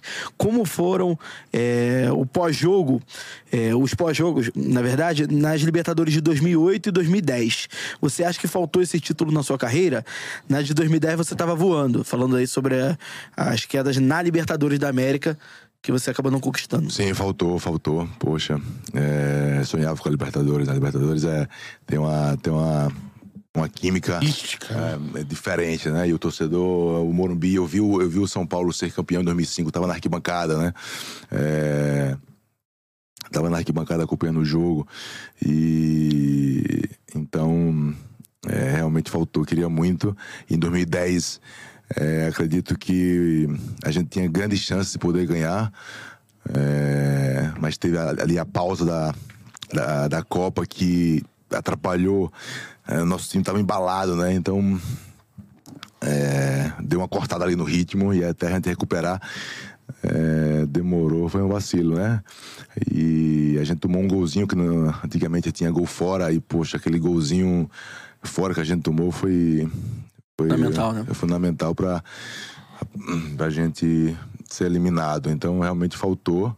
E foi difícil, foi difícil. Chorei, eh, chorei bastante, acho que foi um dos poucos, eh, poucos momentos eh, que chorei, né? Realmente eh, foi aquela, aquela derrota de 2010, porque de- a gente tinha condições de ganhar, tinha condições e. Tava sentindo, É, né? sentindo, tá sentindo. É uma pena, uma pena. Mas é isso, futebol pune. A bola É, é, o bola- Muricy Aqui é trabalho eternizou. e a bola É. pune. Tinha que te perguntar, é, agora, né, voltando agora, daqui a pouco eu também quero voltar para Libertadores e da, da sua época, mas o São Paulo de agora conseguiu, né, depois de muito tempo, é, tava nessa fila desde 2012, essa pressão por título, né, conseguiu ganhar a Copa do Brasil e numa sequência assim muito, acho que, que pro São Paulino foi muito é, é, quase uma catarse, porque elimina Palmeiras, elimina Corinthians e ganha do Flamengo na final, né? Bem Hernanes, né? Inédito. É, e era o título inédito que São Paulo tinha, né? E ele vai pra Libertadores agora. Eu queria que você falasse um pouco desse time que foi campeão, quem você gosta, se você gosta de alguém especial, se você identifica alguém especial nesse time. E se você tem, tem boas esperanças pra esse, esse grupo disputando essa Libertadores de Em 24. termos de liderança, né? Sim, sim. É, né, fiquei muito contente. Tava no estádio também, né? Porque hoje eu moro na Itália, mas naquele jogo específico eu fiz um- uma aventura. Saí lá no sábado, cheguei aqui no domingo de manhã, às 5 da manhã, fui pro estádio depois da tarde, vi o jogo e voltei já imediatamente, né? Então eu queria estar presente nessa, nessa possibilidade de, de- de conquistar esse título inédito e que faltava. Então Aham. foi, é, foi muito legal. E acho que o time é um time bom, competitivo, mas para ser com- competitivo na Libertadores, é, acho que ainda falta algumas peças que vai dar uma, uma ajuda, né? É, assim, das peças que eu gosto, tem o Calheri, é, muito identificado com o clube. É, tem a cara da Libertadores, né, aguerrido, é, acredita em todas as bolas, é, dá o sangue realmente. Toca no que é bom. é, então, gosto muito dele. é, pela raça, pela, pela capacidade de finalização, né? E o atacante, aquele atacante número 9 mesmo de área. Então, gosto bastante. É, tem o Lucas também que voltou, espero que ele fique, porque vai ser um grande reforço. É, vai ser um grande reforço. É, tem o Nestor também, que eu acho, gosto muito dele. É, depois da minha saída, um, um, um meio-campo que se aproxima das minhas características. É, eu vejo, vejo ele assim. Aí, Nestor. Bora, E, e foi, e foi, foi decisivo, né? Pô, Foi decisivo. Foi lá, meteu uma assistência. Tava lá também. Golaço. Também tava, né, Matheus? Não, não. Esse não foi, não. Não. Nossa, o Bernardo que tava lá Fui também. na ida. O golaço, sim. E o momento do gol, né? Falei pra isso ontem. Porque assim, o Flamengo faz o gol com o Bruno Henrique, e o Flamengo jogava mais. E o Flamengo, né? Porque, assim, você vai falar, o São Paulo, 12 anos sem ganhar, e o Flamengo acostumado a vencer recentemente. Faz esse gol fora, fala, ih, pô, sai a bola, goleiro tira, vai o cara, bau! De primeira gol. Golaço, golaço. né? E numa final, no jogo Porra! assim, gol, gol grande demais, gol É grande mesmo? demais. Então eu gosto muito dele, gosto muito dele. E é, tem um lateral esquerdo também. Agora também. Wellington. É, tem o Wellington, Caio. mas. É, Caio o, é o O Caio, que o é, Dorival que tem até jogou- botado ele na segunda linha, né? Ah, mas naquele jogo ele jogou lateral, né? Sim, Nos sim. dois jogos eu é, achei que ele jogou muito, além do Alisson também, do, do Rato. Mas, enfim, é um, é um time. Rafinha também, com a experiência dele, pra eu, eu vi pra ele, pô, você não Acho que o Ramos não. tem chance de encaixar ainda nesse time. Ramos? É. Difícil. Assim. é, depende do- da formação que, que vai jogar também, né? Porque agora o Lucas tá jogando por dentro. Então. é, aí, ou ele joga no lugar do Lucas, é, ou, ou coloca ele com o Calheri na frente, assim, pra jogar aquele meia mais ofensivo, entende? Então aí é difícil, porque ele tem que brigar ou com o Luciano ou com, ou com o Lucas. É. É, e- mas, assim, bola ele tem. Agora tem que ver se ele vai chegar naquele nível, né? Sim. Que ele, que ele já jogou. Então é difícil, é difícil. E depois na zaga também, o Beraldo, gosto muito do Beraldo. É, tem uma, Zagueiro top, né? Nível europeu, né? é, tem uma qualidade de passe incrível e tem uma boleta do lado, assim, espero que é, consiga manter essa, essa dupla e... É um time bom, competitivo. É, a Coutinho tem ajudado esse time, né? O Gabriel Neves também, né? É, verdade. É bom jogador. o Juvenal Cutia. Coutinho. Agora, Hernanes, é, saindo um pouquinho dessa esfera São Paulina, falando sobre sua passagem pela Europa. Você sai do Brasil, se eu não me engano, em 2010, né? 2010 2010, pra isso. Lazio. É, queria saber as suas primeiras impressões do futebol europeu. Tomou algum choque de realidade, tanto no aspecto do futebol, como na, no, no- pelo prisma cultural, vamos dizer assim? Não, pior que não. É, eu, é, é, primeiro, eu falei, o São Paulo era referência, né? O CT top, organização top, tudo. E é engraçado que eu chego em Roma e pra, é, é engraçado que eu sou pernambucano. Então, pra mim, é, as estações do ano não existia. Pra mim existia só calor. Calor. Eu só sabia o que era isso, calor. É calor e chuva. Pra mim é isso. Estações do ano eu não sabia o que era. E aqui em São Paulo, vivi aqui em São Paulo, aqui também, assim, no inverno faz calor, no calor faz frio, aqui, então... É, Zoneado. eu não tinha referência de estações do ano. Pra mim, na Europa, era só frio. Eu tinha muito medo, assim, receio de ir pra lá, eu morrer de frio, eu detestava o frio. Chego lá em agosto, em Roma, é, 33 graus. É isso aqui, tô em casa. É. Embarquei no Recife, É, eu não desembarquei sabia. no Recife não sabia. Pegou o voo errado, né? Vez de falar. e aí, depois também. Roma, é, como eu falei, é, fora do ar, né? Muito parecido com o, o Brasil, assim, o espírito, a galera é, passional, caloroso, Quente, quente, né? E cheguei lá, os caras me chamavam já de profeta. E ele falou, ai, profeta, profeta. Eu falei, pô, achava que nem era conhecido lá, os caras me chamavam de profeta. É, que mais? o trânsito um pouco bagunçado, os carros sujos, é, meio velho e tal. Roma é, Roma é bom pra caramba. né? Você tá morando em Roma? Não, não, não. Pra mim é a cidade mais linda do mundo. Pô, Roma- né? Mas enfim, aí cheguei, cheguei em Roma, desembarquei e parecia que era Brasil ainda. Aí, assim, me senti muito em casa. E aí eu fui. é, Quando ia um pouquinho mais pro norte, aí eu passava um pouco de frio. É. É, aí achava ruim no começo, mas depois fui me acostumando. E é, sobre o futebol, né? É, o que é, o choque cultural foi justamente esse, né? Porque aqui no Brasil a gente vive a cultura de, da malandragem, do jeitinho, é, de não querer fazer, só Do faz. cambalacho. É, só faz quando tem alguém olhando. E é, eu me lembro de, de alguns episódios, né? Que uma vez faltou preparador físico no treino. O cara passou mal, não foi pro treino. Aí eu falei, porra, ainda bem. Dá- Dá uma alongadinha aqui, puxa a perna e, pô, começou o treino. Aí, de repente, eu olho, tá duas filas indianas, assim, e, e os caras aquecendo. Aí eu falei, pô, o cara voltou? Não, aí não, não tinha o, o preparador físico. Só os caras mesmo, né? né? Tinha- Todo mundo tinha- sabe o, o programa, é, né? O programa, sabe o que tem que fazer. Os capitões estavam lá na frente. É, a hierarquia é muito forte lá. Né? O capitão geralmente é o cara que tem mais tempo de casa. E, e aí todo mundo seguindo e tal, né? Eu falei, pô, achando que ia descansar aqui um pouquinho, só ia começar né, direto pro treino.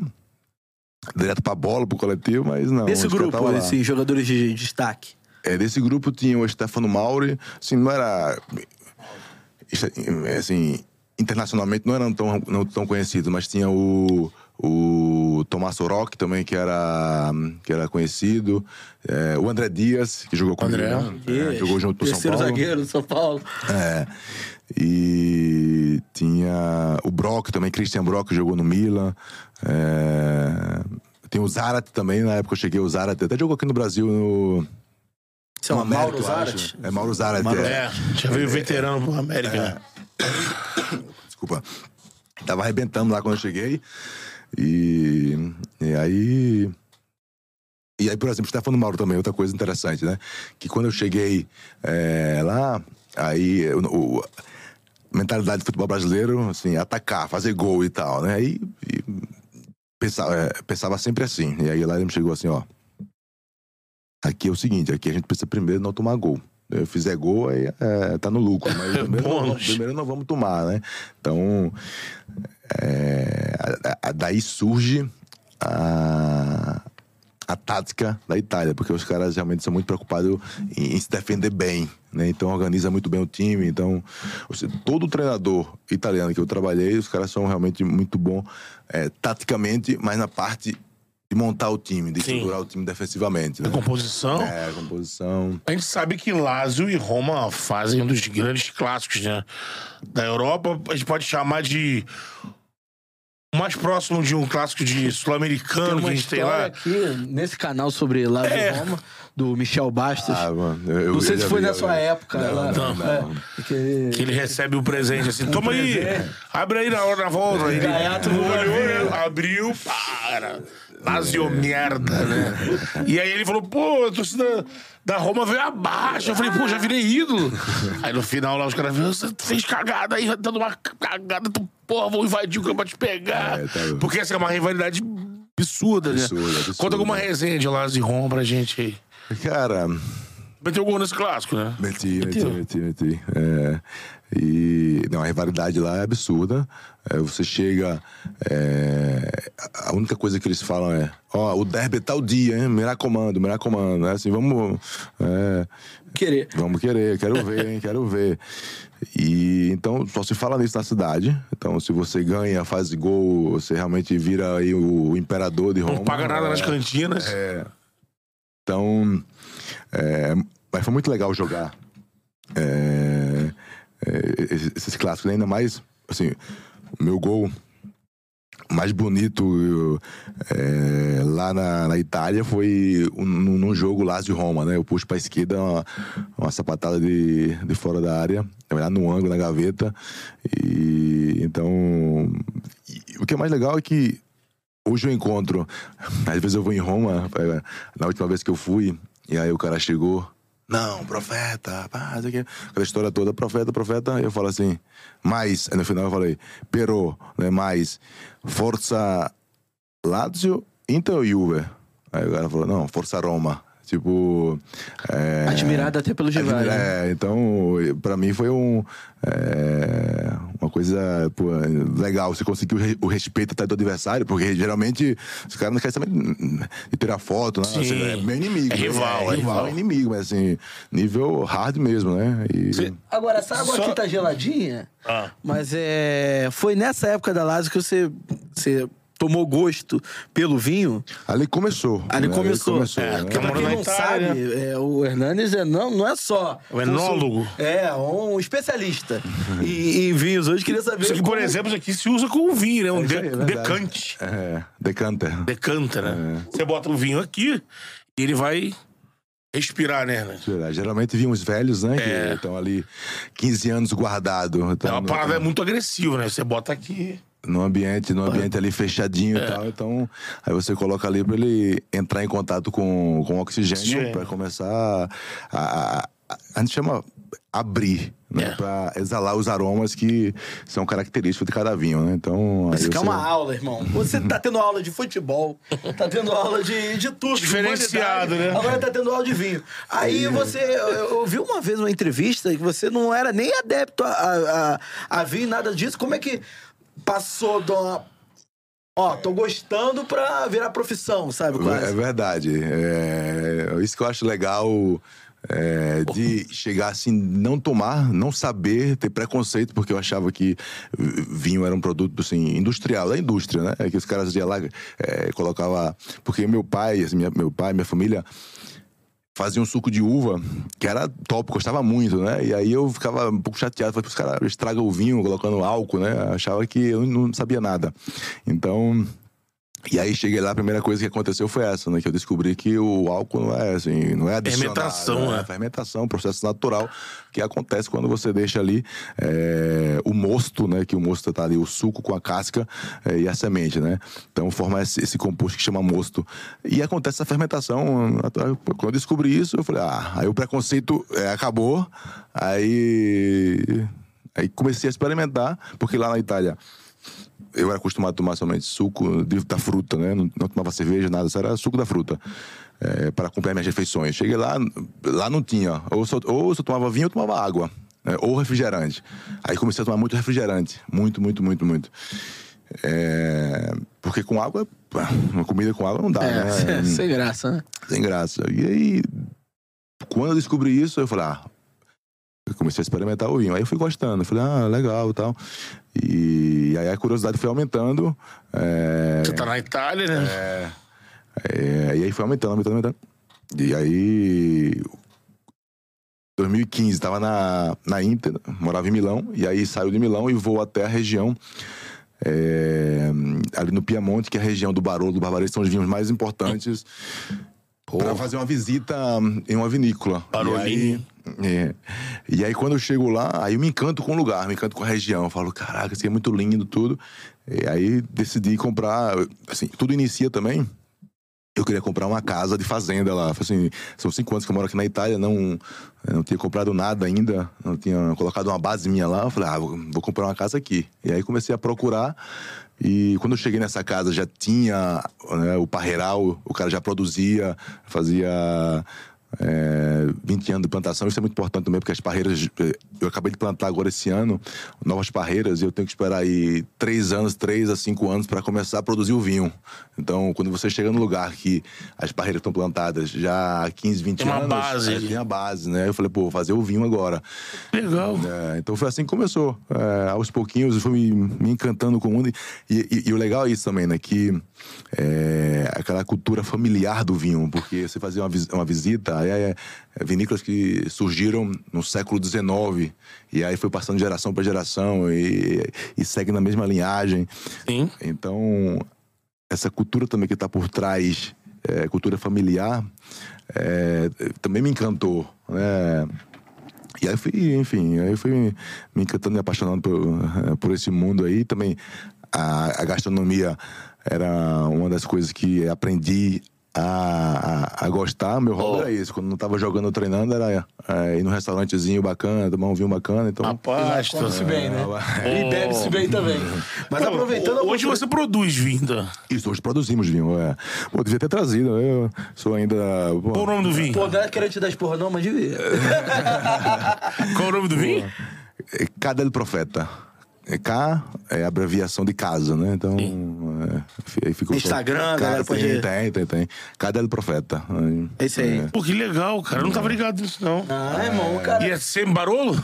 Não, é Barbeira. Porque Barbeira. Eu, tô, eu tô fora da região do Barolo, né? Sim. Porque lá, pra produzir Barolo, você tem que plantar uma determinada uva, que chama Nebbiolo, e tem que estar dentro é, de um raio é, das, que você pode produzir o, o Barolo, né? E eu, eu tô fora, tô um pouquinho fora. Porque a minha a, a minha intenção também era, era ser a minha casa de campo, né? Então eu pensava, pô, mora no Brasil, como é que vai ser a minha logística para isso, né? Então eu pensava primeiro, é, chegando em, em Milão, no aeroporto é, de Malpensa, eu falava, como é que...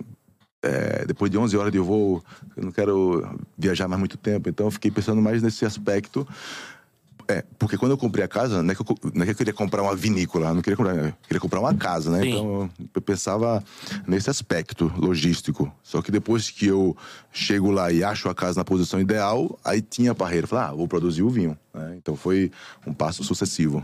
É, antes da gente falar sobre a passagem na Inter e também na, na Juventus, o Culpado Mineiro mandou outro super, superchat. Como aprender o, o- o idioma sozinho? Qual o segredo? Ah, isso é mais uma aula também de idiomas, hein? Ah, é. Porra. Tem pouca Cinco aula hoje. anos na Itália, né? É, mas. Tem então- que ver quando ele aprendeu. Você foi- aprendeu Não, foi rápido, foi rápido não, assim. O italiano, na verdade, foi a única língua que eu aprendi, é, que eu fiz aulas, né? É, e, mas eu estudei, sei lá, algum- algumas semanas, porque eu sempre queria, eu sempre quis aprender uma nova língua. Aí quando eu chego lá, eu andava com dicionário, pra, né? Não tinha ainda, é, assim, os aplicativos que a gente tem hoje, que você tem tudo na palma da mão, né? Com o Sim. celular. Tava iniciando ainda. Tava iniciando. Então eu andava com dicionário. Aí o que eu queria falar, eu ia abrir o dicionário e via. Ah, é aqui. E eu tive uma, uma decepção, porque o que eu queria aprender a falar era tipo água, aqua, é, é, geral, é, generale, é, normal, normal, normale. E assim, tinha muita palavra parecida, né? Eu falei, pô, queria aprender uma nova língua, mas é a mesma língua, só muda. Uma entonação, É, né? entonação, uma, uma letrinha aqui. Então me decepcionei um pouco. Mas aí com três meses já tava conseguindo entender. Tava conseguindo entender, falar menos, mas com seis meses já tava, assim, desenrolando. Eu lavoro, né? lavoro. Parlare, lavoro. E, mas como eu falei, eu sempre fui um cara que eu queria aprender é, a falar os idiomas, né? Porque aí começa. Você vai no vestiário, você tem é, franceses, você tem Espanhóis, é, espanhóis. É, e aí, isso me incomodava, não poder comunicar com a galera.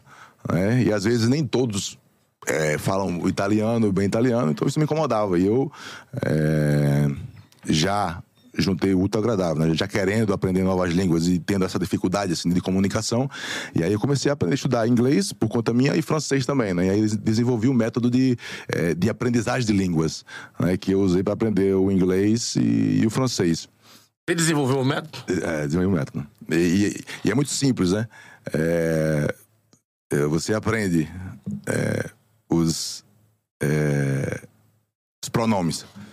Primeira coisa, pronome. Eu, tu, ele, nós, vós, eles, né? Pronome do caso reto, pronome do caso oblíquo. Porque aqui no Brasil a gente não usa é, o... Não usa muito, né? é uma linguagem é, mais informal. Sim. Porque lá na Itália, né, espanhol, francês, eles... É uma linguagem mais formal, né? Então, peguei-o. Deu-i. Né? E na Itália também tem muito isso. Então, você, quando aprende os pronomes do caso reto, do caso oblíquo, você ali já é, tem uma base. Aí vem mais uma coluna que são os verbos. Aí eu decorava aí mais ou menos uns 100 verbos que você usava no dia a dia. Aí, aí é trabalho de decoreba, né? Mas eu tinha alguns É, como eu falei lá no início, eu comecei a estudar muito é, os processos psicológicos, memória, tudo. E aí tinha algumas técnicas de memorização, aí sem verbos eu decorava rapidão, aquele que você usa pensar, comer, falar, andar, ir. E aí saía decorando e, e depois os substantivos você ia aprendendo por... aí eu começava a ler livros na língua para poder ir Adquirir o vocabulário. adquirir o vocabulário mas com essa base aqui aí eu já começava a falar porque eu digo sempre que na vida é 95% prática 5% teoria Sim. então se você quer falar uma língua e não fala você não vai falar então, com essa base aí, eu conseguia já falar Buscava e trocava com os companheiros. É, e aí, falando, aí você vai, vai interiorizando, né? Então, e, e é um, um método que eu usei até para aprender chinês. O chinês eu quando eu comecei, porque chinês é mais difícil, né? O mandarim. O, é, o mandarim. O buraco é mais embaixo. Fiquei lá um ano e meio. E quando eu comecei a pegar o fio da manhã, porque lá é o seguinte: lá, é, para você falar e os caras te entenderem, é um step gigante, né? Porque é, copo, copo lá é, é pizza, pizza. Mas eu falava lá assim, iga pizza, tipo um, é, um copo. Ah, ah. Eu falava dez vezes e os caras não me entendiam, né? Não tem, um, não tem uma compreensão ou também não tem uma flexibilidade pra entender que você. Porque, se você- porque lá é assim, se você muda é, pizza, se você, se você mudar um pouquinho o, o sotaque... Já não virou copo, já virou camisa. É, né? Uma outra palavra. outra palavra. Então aí no chinês foi um pouquinho mais complicado, mas eu, quando eu comecei eu vim embora. Assim, foi uma das coisas que é, eu queria ter ficado lá um tempinho só para aprender a falar mandarim, porque aí pô, você falando é, inglês, falando mandarim, você fala praticamente Não, um, pô, é, você, todo. você vai vender para o mundo inteiro. Seu- vai seu- vender o quê? Vinho? Vinho. E pegando, tentando pegar um pouco do mandarim, você conseguir me explicar por que, que o chinês. Pô, tá, tipo, chamando a mulher pra casar e parece que ele tá brigando. Parece a preleção do Murici, o cara pedindo em casamento. Eles, pra falar, eles ficam ten- é, é meio tenso a fala. Independente se a fala vai ser tensa, né? É verdade, é verdade. É, mas deve ser por causa da, da entonação mesmo, né? Assim, do, Deles, né? É, deles, Cultural, eles, é né? cultural. E, mas é engraçado também. Porque eu chegava lá pra. Assim que eu cheguei, aí tinha um tradutor que ia comigo pra gente visitar as casas, né? Que eu tava querendo alugar e tal. E eles são engraçados, né? Porque eu chegava com um cara é, e tava lá a mulher que ia mostrar a casa. Aí eles se falavam e o cara assim, tipo, tudo bem que eu não falava ó, chinês, nada. Mas ele nem pra mim olhava. Parecia que eu não tava ali, não existia, né? E aí ficava essa conversa que parecia que tava brigando. E, enfim, mas era a cultura deles. Eles são muito é, fechados É. também, né? Agora, antes mesmo de falar sobre os outros clubes na Itália, é, você falou sobre que a alimentação na Itália era algo que você é, curtia muito, principalmente quando não estava não tava em atividade. E a alimentação na China? Aí foi difícil. Aí foi difícil. Eu conseguia comer é, pouca coisa, é, principalmente quando eu tava, assim, quando a gente ia viajar, é, ia viajar que eu tava concentrado, porque aí tem que comer o que colocava no, bu- no buffet lá. E a única coisa que eu conseguia comer era um arroz lá, é, que eles faziam com verduras e tudo, e aí, um, assim, ó, uma carnezinha ou um, um peito de frango, né, que tinha. Mas era só arroz e frango, arroz e frango que eu Ah, comia não lá. quis experimentar? Não, quis, até quis. É. Verdade, também teve essa experiência aí. Assim que eu cheguei, essa coisa, ah, mente aberta, vamos experimentar. Foi pra feira e. Não, feira não, feira não, porque o buffet lá, você vai nos hotéis, o café da manhã. Cara, não tem o que não tem. Você tem tudo, encontra o mundo lá, tudo, né? Desde estrela do mar, escorpião, a não sei o quê, tá tudo lá. Ah, é, no É. buffet tem. No bu- é. Que beleza. No buffet tem. E aí eu comecei a, a experimentar aqueles. É, miojos deles, que, eles- aquelas massas que eles comem. né? Os noodles, noodles. Os noodles. É, e aí. Primeira vez que eu fui experimentar, já deu um revertério na barriga, já fui pro banheiro. acostumado? Aí, é, tô acostumado. Aí eu me bloqueei, assim, ah, não vou, não vou mais arriscar. Aí, aí fiquei só no arroz, com, fe- no arroz com frango. E não tinha restaurante, algum restaurante brasileiro lá pra... Você ficou em. É, justamente, os primeiros seis meses eu fiquei em Tinrandal, que tava aí a 300 quilômetros do Pequim. Aí lá, nada, nada, nada. E eu que fazia. Eu tava morando sozinho nessa época, eu fui sozinho. E aí eu literalmente comia hum, arroz, fa- farofa, tinha levado uma farofinha é, como um bom pernambucano. Manteiguinha de garrafa. E, e o franguinho que eu fazia, minha, minha asinha de frango. Ia no mercado, comprava minha asinha de frango. Aí era minha alimentação, era arroz, farofa e asinha de frango. Aí comi. No ano seguinte, a gente foi pra, pra Pequim. Aí lá em Pequim, aí já tinha... Mais aberto. Mais aberto, mais internacional. Então eu encontrava aí restaurantes italianos, franceses, tudo. Até brasileiro tinha lá também, em Pequim, né? Picanha, encontrando. É, em Pequim. em Pequim, né? Importante, importante. Pô, eu, A gente tá tendo aula de gastronomia, fosse pra China, idiomas. Porque, pô, Hernandes é outro patamar, né, É. irmão? Pô. Idioma. Imagina, você ficou quanto tempo pra aprender o italiano desde que você chegou na Lazio? Seis meses? Meses, seis meses. Seis meses. São Paulo tá quanto tempo aqui não fala português? né? Esquece São Não, Paulo. deixa São Paulo quieto. Eu É- queria saber do. A gente falou de Roma e Lazio. É, o que. Sa- Eu, Saber de, do, clássico. Inter e Milan, né? Inter e Milan e aí Juventus.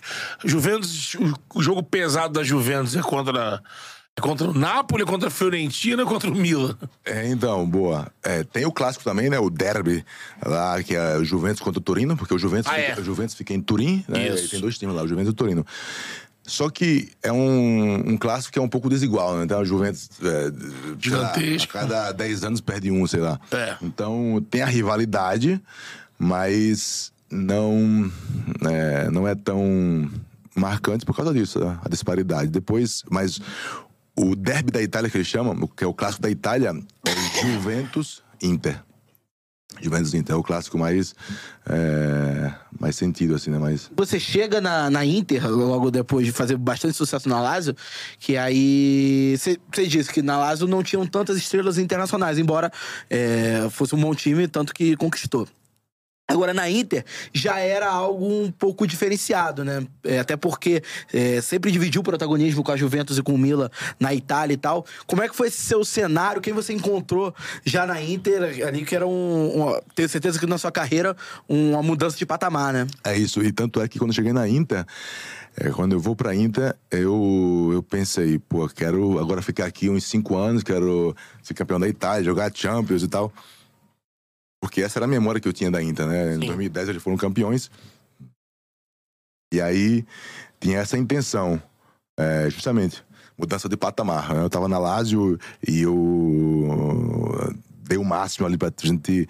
é, sei lá, de repente conquistar alguma coisa. E quando a gente conquistou a Copa Itália, aí tem esse- essa passagem legal também. A gente conquistou a Copa Itália é, jogando contra a Roma na final. Nunca tinha acontecido na história também, aí mais um iné- ineditismo. E aí a gente ganha de 1 a 0 e até hoje, inclusive esse ano agora eu fui pra Roma pra ter uma homenagem dos 10 anos que completou, né, dessa- vitória. É, pra ganhar um título, um confronto sendo clássico, né? É, então, foi muito importante. E quando a gente ganha aquele título, eu ali sabia que era o máximo que a gente poderia chegar, né? Sim. É, e aí aparece a Inter e eu falo, pô, agora, assim, cheguei, né? Cheguei onde eu queria, é, num grande europeu e aqui eu quero ficar por muito tempo. E, só que aí eu pego a Inter, que tinha é, ainda Cambiaço, é, Milito, é, Zanetti, é, Samuel, o zagueiro também. Só lenda, hein? É, só Pandev, é, tu aí? Não tinha saído. Quem? Pandev, é tu. Não, não, tinha saído já. O Eto'o tinha saído, o Pandev também. É, só que era um- a Inter que estava aí na fase de transição, porque tinha acabado de sair o, é, o Morat e eu fui a primeira aquisição do novo presidente. Foi o, assim, aquisição importante. Isso foi em que né? ano? Foi em 2014. 2014. 2014. Foi o, é o Toir, indonês. E aí chego nesse momento, ah, o clube assim um pouco se ajustando, um pouco os jogadores importantes indo embora, parando, que foi no caso, o caso do Zanetti. E, e aí não foi aquilo que eu esperava, né? Assim, no sentido de resultado. Sim. Né? E aí depois de um ano e meio lá, uma passagem legal, mas é, meu sonho era jogar uma Champions League, né? E aí de repente é, dois dias eu acho ou três dias antes de fechar a janela do mercado, Aquela correria. aí liga meu empresário, né? Que a Juventus estava interessada. Aí, pô, aí eu não pensei duas vezes. A Juventus que vinha de uma dinastia no, no, no, no campeonato É, já- italiano. já- já sim. cinco ou seis anos já que tinha sido campeão italiano. Era o Alegre, E- o técnico. O Alegre já. Primeiro foi o Conte. Isso. É, o Conte ganhou acho que três, depois o Alegre emendou mais cinco aí, eu acho. É, ganhou oito, eu acho, total. E aí na. Tu na- vai na- pra Juve nessa janela aí. Em 2015. Janela de 2015. É. E aí- meio do ano, né? Foi na, Eduardo, na, na Juve que te colocaram um pouco como é, um possível substituto do Pirlo. Isso, isso, isso. Que responsa, hein? É, é, assim, no futebol tem poucos jogadores, poucos é, caras que eu queria, eu gostaria de fazer uma foto. É, e o Pirlo é um deles, né? É, é gênio, gênio, gênio da bola, né? Gênio da bola. Joguei muitas vezes contra ele, né? Sim. E, e era legal porque na Lazio, por exemplo, eu jogava de 10, meia, e ele era o... Cinco, né? É o 5. Primeiro construtor. e aí eu dizia, pô, esse cara não corre, né? Eu falei assim, eu, eu, vou deitar. eu vou deitar, vou chegar. E era legal, porque quando era em posse da bola, é, eu me dava bem. Né? Me dava bem. É, porque não era aquele volante marcador e tal. Então eu conseguia os meus espaços, jogava bem. Mas eu não achava a bola quando ia tentar dar o bote nele, assim. é- Mas é a primeira pressão, esquece. ah, esquece, esquece, esquece, esquece. Mas assim, o ponto era que ele não corria. Ele assim, fala, fala assim, pô, esse cara não corre, eu vou marcar ele fácil. Cara, não É, você Velocidade de raciocínio era Dentro do campo é um absurdo. E, né, tecnicamente, né? Só ah, quando você achava que ele ia dominar, ele tocava de primeira. Quando você achava, eu de primeira, aí ele dominava e cortava. né? E Aí- rolava alguma resenha em campo, já que vocês tinham esse embate tático assim? Não, não, eu sempre fui um cara muito. é, muito calado, né? Eu, eu não, não conseguia é, tipo, falar muito e jogar. focado, eu, é, né? Focado. é. Eu tava percebendo isso, porque até no. Agora, mais uma vez, citando o futebol, né? Porque é um novo esporte que eu tô tentando aprender. É, eu, aí eu é, percebi isso, falei, caraca. Nem aqui eu consigo falar, que eu tô jogando, eu não, eu não consigo falar, porque às vezes eu vejo. Cantando a jogar, É, né? tá jogada. Vai sair, tá fora, né? Não, Faz isso, faz daquilo. E eu fico olhando, percebo, mas não consigo falar. É um, um limite aí que eu tenho. Agora, além do Pirlo, tem outro jogador dessa posição, que dessa vez você jogou junto, se eu não me engano, se não me falha a memória, o Pogba, né? Pogba, é verdade. E aí que acontece? E Boa. a posição é já um pouco semelhante, né? É, e tu falou justamente que me colocaram, que o Alegre me colocou é, né, na posição do Pirlo. E a princípio foi um jogo só que eu ia fazer, é, porque o que tava na posição dele era o Marquísio. E o Marquísio, se machucou. E aí o Alegre falou assim, pô. Ia ter o, a, a minha estreia na Champions foi contra o Manchester City, não do Guardiola, do Pellegrini. E eu é, fui jogar improvisado naquele jogo, nessa posição. E aí. De cinco ali atrás. cinco, de cinco, ali Joguei atrás. muito com essa Juventus no FIFA, irmão. E era a posição que eu nunca tinha jogado, né? É, só que ele é, pensou, me colocou ali, falou algumas coisinhas e eu, beleza. É, e aí você tinha do lado Pogba, do outro Kedira, eu tava tranquilo também. Digamos que não estava mal acompanhado. Essa dupla aí, só Modric e Kroos. né? Madrid. e o Pogba naquela época, né? Que realmente era, não, o cara era é, monstro demais. É pra monstro, tu afundar na monstro. defesa e sair jogando e, com esses dois na frente aí, né? É. O cara me recebia O que redondo. né? mais chamava atenção, assim, no Pogba? O Pogba era a força dele, né? Assim, ele... Descomunal, né? É, descomunal. E você tocava a bola nele, e os caras vinham, ele protegia aqui, não roubava a bola Grande, dele. né? Grande. E, e tecnicamente também, assim, ele não era um cara hab- habilidosíssimo, mas tecnicamente ele era muito bom também. É, mas a diferença é, era, era essa força dele, né? E ele. É, enfim, apertou o Danele que ele segura. Me lembro no jogo contra o, o Bahia, né, lá. Cara, isso, cara jogou muito, assim, muito, muito, muito. E contra o Bahia de Guardiola, né? Mas enfim, aí eu vou jogar essa, essa, a minha estreia e né, improvisado. E aí deu muito certo. Eu joguei muito bem. A gente ganhou de virada lá em Manchester. E aí o Alegre. assim, agora tu vai sair mais. Me colocou ali. Só que jogar um jogo é, é diferente do que uma continuidade. Porque eu não, não conhecia os macetes daquela posição. E. E, e também tem, sempre a sorte do principiante, né? Então, você vai fazer uma coisa pela primeira vez, você tá ali muito, é, muito presente, muito concentrado. Aí, enfim, tudo deu certo, fluiu. E aí depois eu tive uns três meses de adaptação que foi um pouco difícil, mas depois é, me adaptei. E foi muito importante pra mim, por quê? Porque, como eu falei aqui no início, né, eu jogava sempre é, muito instintivo. Assim, não falo o que eu tenho que fazer, me dá a bola que eu, né, que eu vou achar a solução. Naquela posição ali, não. É, eu, eu tinha que ser menos instintivo, eu tinha que é, ler mais o jogo, pensar é, sempre é, antes jogar no, o mínimo de toques possível, dois toques no máximo para você fazer o time é, andar. Né? Então, as pedaladas tem que ser men menos, menos pedalada. É, Característica clássica, né? É. Então, ou seja, não toca e vai, toca e fica, porque se você for, de repente perde a bola. É, a defesa fica desprotegida. Então era um jogo muito mais racional do que intuitivo. Passou Aí, a ter mais influência do treinador é, também, né? Entendeu? Então foi importante para me ver esse outro lado também, né, do, de jogar em outra posição e ver os macetes daquela posição. E aí, pô, o futebol fica, é, fica completo, né? É, um pouco de instinto, um pouco de razão, um pouco de leitura. Se a gente for pedir para ele escalar essa Juventus, é, para ver se tem alguma lenda na Juventus, de 1 a 11, por exemplo, quem era o goleiro? Buffon. Ah, vou Porra, tu queria procurar uma lenda na procurar uma Juventus. lenda. Aí do goleiro, cara, o Buffon, assim, É, assim, é, concorre, acho que talvez muita gente deve acreditar nisso. O maior goleiro da história do futebol mundial. Tem gente que fala que sim, tem gente que fala que Na não. nossa geração, acho que com certeza, né? Se for buscar lá atrás, aí. Você tem na própria Itália um Dinosoff que é muito grande, né? Ganhou a Copa do Mundo com 40 anos, Você né? teve uma. Assim, a gente da nossa geração é privilegiado por assistir. Poder assistir o Buffon, você teve um privilégio muito maior por ter convivido com ele, dividido um time com ele. Como é que era o Buffon em termos de liderança e técnica, assim, É, sabe? um, um carisma incrível. Tem até uma passagem legal que depois eu conto, mas a parte do treino, né? Foi engraçado porque justamente depois chegou lá o Buffon. Aí eu disse, caraca. É... Da hora. E aí, só que o Buffon não treinava, porque já tava com 38, eu acho, ali, né? E ele fazia muito treino na, é, na academia. Preparação, reforço muscular e tudo, com o preparador físico dele. E aí, é, demorou a ver, assim, ele no campo mesmo, né? É, e aí tem um dia que chega pra gente é, treinar e tá o Buffon. Eu falei, pô, legal, né? O Buffon vai treinar, vou ver. Porque todo mundo, ah, Buffon, bom, tal, né? Pô, quero ver o cara em ação.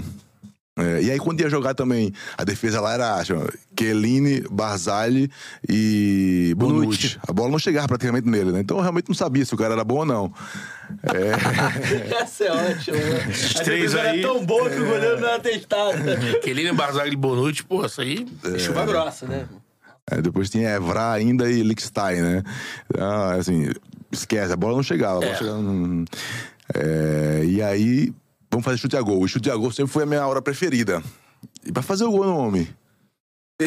Virou teu pesadelo, né? Cara, não fazia. Canto alto, canto baixo. alto, é, na meia lua ali, perto, que se não é, buscava, buscava, absurdo. Era, Aí, era mais posicionamento ou agilidade, apesar dos 38 anos? Agilidade, mas leitura. Leitura, né? É, Quando Experiência, você né? tá.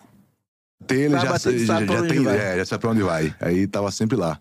Mas, assim, como eu falei, realmente isso me marcou muito porque era a parte que eu mais é, gostava, desfrutava do futebol, era o chute agora. Aí, assim, como tu falou, né? é, o chute, começou falando no programa sobre o chute, era a parte que eu mais gostava, é, que mais me divertia. E não foi divertido, porque.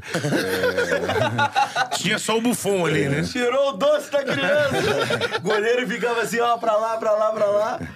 Aí, aí ali- você disse que tinha uma passagem com ele. Ah, é verdade, porque quando eu chego é, na Juventus, tinha jogado na Inter. Eu falei antes, é o maior, maior rivalidade. É. E quando eu cheguei na Inter, pensando que eu iria ficar ali muito tempo, aí eu falei assim: eu vou dar uma cutucada na Juventus. E aí eu falei umas merdinhas ali na, na entrevista contra a Juventus. E aí um ano e meio depois, tô aonde? Na Juventus. E aí cheguei lá, os torcedores, pô, me vaiando. é, vai embora, interista de merda, não sei o que e tal. Então, é, sofri ali um pouquinho, e aí, justamente, ele chegou pra mim, e é, pela liderança, carisma que ele tinha, né, ele falou, pô, tô vendo aí que tá né, um momento complicado aí com a torcida, você quer que eu fale é, e converse com ele pra maneirar um pouco e tal, é... Legal. É, e aí eu falei, não, não, tranquilo, isso aí é tudo de letra, assim. é, vou virar essa, essa onda aí, mas obrigado. E, então realmente me marcou, assim, né? O cara pouco, porque era meu ídolo também, legenda, a legenda e tal, de repente, né? é, então você vê porque o cara é realmente respeitado, porque é, ele tem, tem essa. O, o grande líder, também, o, o Rogério Senna também era assim. É, essa sensibilidade de ver o que está acontecendo. Não só de é, fazer o trabalho do cara ali, mas é, tá antenado, ligado ao que o, né, o grupo tá fazendo, tá sentindo, vezes tá cara tá passando. mais Vai intervir na hora certa. Vai intervir na hora certa. Então, essa é a parte do líder. Essa é a parte da legenda. Você jogou em três é, times de dois gigantescos e Alásio tem muita camisa. Dos, imagino que nas três você teve música na torcida? Teve. Acho que a torcida faz é, Ah, paródia. Não, não, assim, na época. É, eles cantavam meu nome, assim, antes de, de começar o jogo. Mas. Cantava assim, né? Chamavam meu nome, mas música, assim. Não, não. Uma não paródia. Geralmente a gente pega uma paródia de É. algo conhecido, né? E cantava. Agora, Não, eu não sei se estava muito na moda, assim, porque É. é, na, na minha, na minha época não tinha muita. é, eram poucos, eram poucos que tinham. acho que na né? Inglaterra tem mais, acho, do, do- É. é, do- do que na Itália. É que o Júlio tinha na Inter. É. Eles pegavam uma, uma paródia dos, dos, dos Flintstones. O Adriano tinha alguma coisa que era uma paródia também de. Aí eu não sei se era do Scooby-Doo. Acho que era bem engraçado, esse desenho animado, assim. Ah, agora, só pra fechar esse, esse ciclo no futebol europeu, a gente já tá caminhando pra nossa reta final. é, Você falou que você tinha um sonho de jogar uma Champions League. E, lógico, não, pra, não só por atuar ao lado dos melhores, mas pra enfrentar também os melhores. É, dos que você enfrentou, assim, qual que você destacaria? Você fala assim, cara, é, esse cara era como o Pirlo, por exemplo. É embaçado. Qual outro jogador que você destaca, assim, de ter enfrentado na Champions?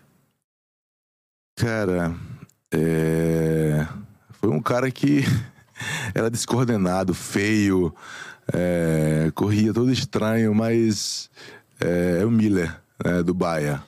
É, sim, porque esse é o ponto, né? Porque eu quando penso em, em futebol, nas coisas em, em geral na vida que eu faço, eu gosto muito da parte que- da elegância. A elegância pra mim é, é, Zidane. é, a plástica, né? é, é, a plasticidade dos movimentos, né? Então, o meu maior ídolo, até mais do que o Zidane, foi o Felipe, que jogou no, no Vasco, jogou no Flamengo também. e É tal. mesmo seu maior Maestro. ídolo? É, no futebol sim, no futebol sim. Então, pela. E, mas ele fazia o mesmo drible, mas era com elegância, assim, parava, tinha a mãozinha Cabeça aqui, assim, e tal. Então. Jogava muito, mas o que mais me enchia os olhos era a plasticidade do movimento que ele fazia. Não, Assim, nada que ele fazia era feio, tudo parecia com muita leveza. é, e era bonito de ver ele jogar, né? Então, depois vem o Zidane, né? Também outra classe, caminhava, bailava em campo. É. E então. E aí você pega o Miller, assim, completamente né, é, avesso aos meus parâmetros, né? Porque é desengonçado, corria estranho tal, mas o cara é, tava em todo lugar. é, fazia gol pra caramba, assistência e tudo. Então, é, jogar. é, tanto é que esse jogo que a gente enfrentou eles nas oitavas, né? Juventus Bahia. Ele fez gol lá e fez gol aqui, gol decisivo ainda. Tava sempre na hora, né, assim, no lugar certo, na hora ele é certa. muito Então, bom. é, tem uma leitura. é, e não dava um drible, sabe? Assim, é justamente completamente avesso ao que eu imaginava de futebol, né? Porque pra mim futebol é drible, futebol é, é elegância, é classe. Aí- Inventividade, né? é, inventividade, criatividade. E aí vem um cara que é avesso a tudo isso, mas é muito contundente, muito realizador, Eficiente. eficiente. Então, assim, um cara que eu falo, pô, embaçado. Cara, bem, bem, bem interessante ah, as duas citações, né? Sim. Tanto a citação do, do Miller, que é um cara que não à toa conquistou o que conquistou, tanto pela seleção alemã quanto pelo Bayern, é ídolo lá. E, e sobre o Felipe, né, cara? Porque o Felipe já esteve conosco aqui no Chela Podcast, é uma das charlas mais assistidas. Um abraço pro Felipe, pro, pro Vinícius, é, assessor dele, enfim. Sim. É, e é é interessante porque todo mundo que chega aqui é, fala sobre o Felipe. Teve alguém até que falou sobre a questão lá no, no, do- dos Neymar? árabes Ah, tá. contra o Milan, né? É, que teve um. Ele jogava no. Quem que falou? Ele mesmo contou, né? Foi o próprio Felipe que contou. foi o próprio Felipe que Ele tava contou. jogando no Catar, no Al Saad. E aí o. Acho que o Ronaldinho tava meio puto com os caras do Milan. É, o, aí um, um jogador local especial lá ia se aposentar. E parece que é normal nos países. Não era no mundo árabe, era do Catar, né? Mas eles têm essa mania, esse costume. Um jogador local muito importante vai parar, eles trazem uma equipe legenda da Europa pra jogar a despedida, né? E aí no Al Saad ia ter um jogador que ia parar e eles chamaram o Milan. Aquele Milan, Ronaldinho, todo mundo, né? E aí parece que o Ronaldo. Aí ele- o Felipe a entender isso, que se o Ronaldo tava meio assim, falou pra ele, ó. Acaba com os caras, eles não te conhecem. Estão perguntando pra mim quem é Felipe? Felipe. Não, porque eles não te Deve ter conhecem. feito a propaganda danada do É. Felipe, que é ídolo do Eu falei que tu joga muito. É, eu falei. Não falei nada. Só falei assim, vamos pro jogo. Acaba com os malucos. Ele disse, Felipe, meu. Começou a, o cara não achava. Aí ele falou assim: que, Gattuso dava de mão e não... que até o Pio deu soco nele na costela dele. Ele puxou aqui, botou ali, janelinha pra cá, pra lá. Os caras, quem é esse cara? E perdeu a cabeça. E o Ronaldinho passava por ele e ria pra caramba. É muito maneiro você falar que o Felipe é seu ídolo no futebol, né, cara? É, o, o Neymar há pouco tempo gravou uns vídeos imitando o drible, falando que é referência. Tá, tudo. E, de fato, né? O jogo com o Real Madrid. Nossa, que é. Você que é novo, que não é culpa não, sua, né? Não. Pega aí no YouTube. é, Real Madrid e. Vasco. Pelo amor de Deus. 98. viu? E olha pro Felipe. Não precisa nem procurar muito. Aqui nos highlights você vai ver muito Felipe. Nos melhores momentos ali. E o Felipe fazendo de tudo no jogo. É, tudo. foi aí uma, uma das grandes tristezas, porque eu era Vasco por causa dele, torcia pro Vasco por causa dele. Assim, eu nunca fui torcedor Sim. de arquibancada e tudo, eu torcia pros times que tinha um cara que eu gostava de ver jogando, né? Assim, o São Paulo eu gostava, tinha um Wagner também, um volante também que eu gostava. Sim. Jogou também. né? jogou. É, e, e- e era vascaíno por causa do, do Felipe, assim. Então, fiquei muito triste quando o Vasco perdeu, porque não merecia. O Felipe acabou com os... Pelo amor de Deus, pelo amor de Deus. Aí, Maestro, um abraço, querendo Pô, você de Felipe, volta. A gente ficou um ano pra falar com o Felipe, mas valeu a pena. Mas, pô, valeu muito a pena. Eu queria te eu queria perguntar uma coisa, antes de você seguir pro final. A gente passou aqui já só quase duas horas aqui de conversa. Porra, e caberia quatro, cinco, né? História. Com um jogador que você foi, uma carreira de um jogador top. Você passou nas equipes que você passou na Europa.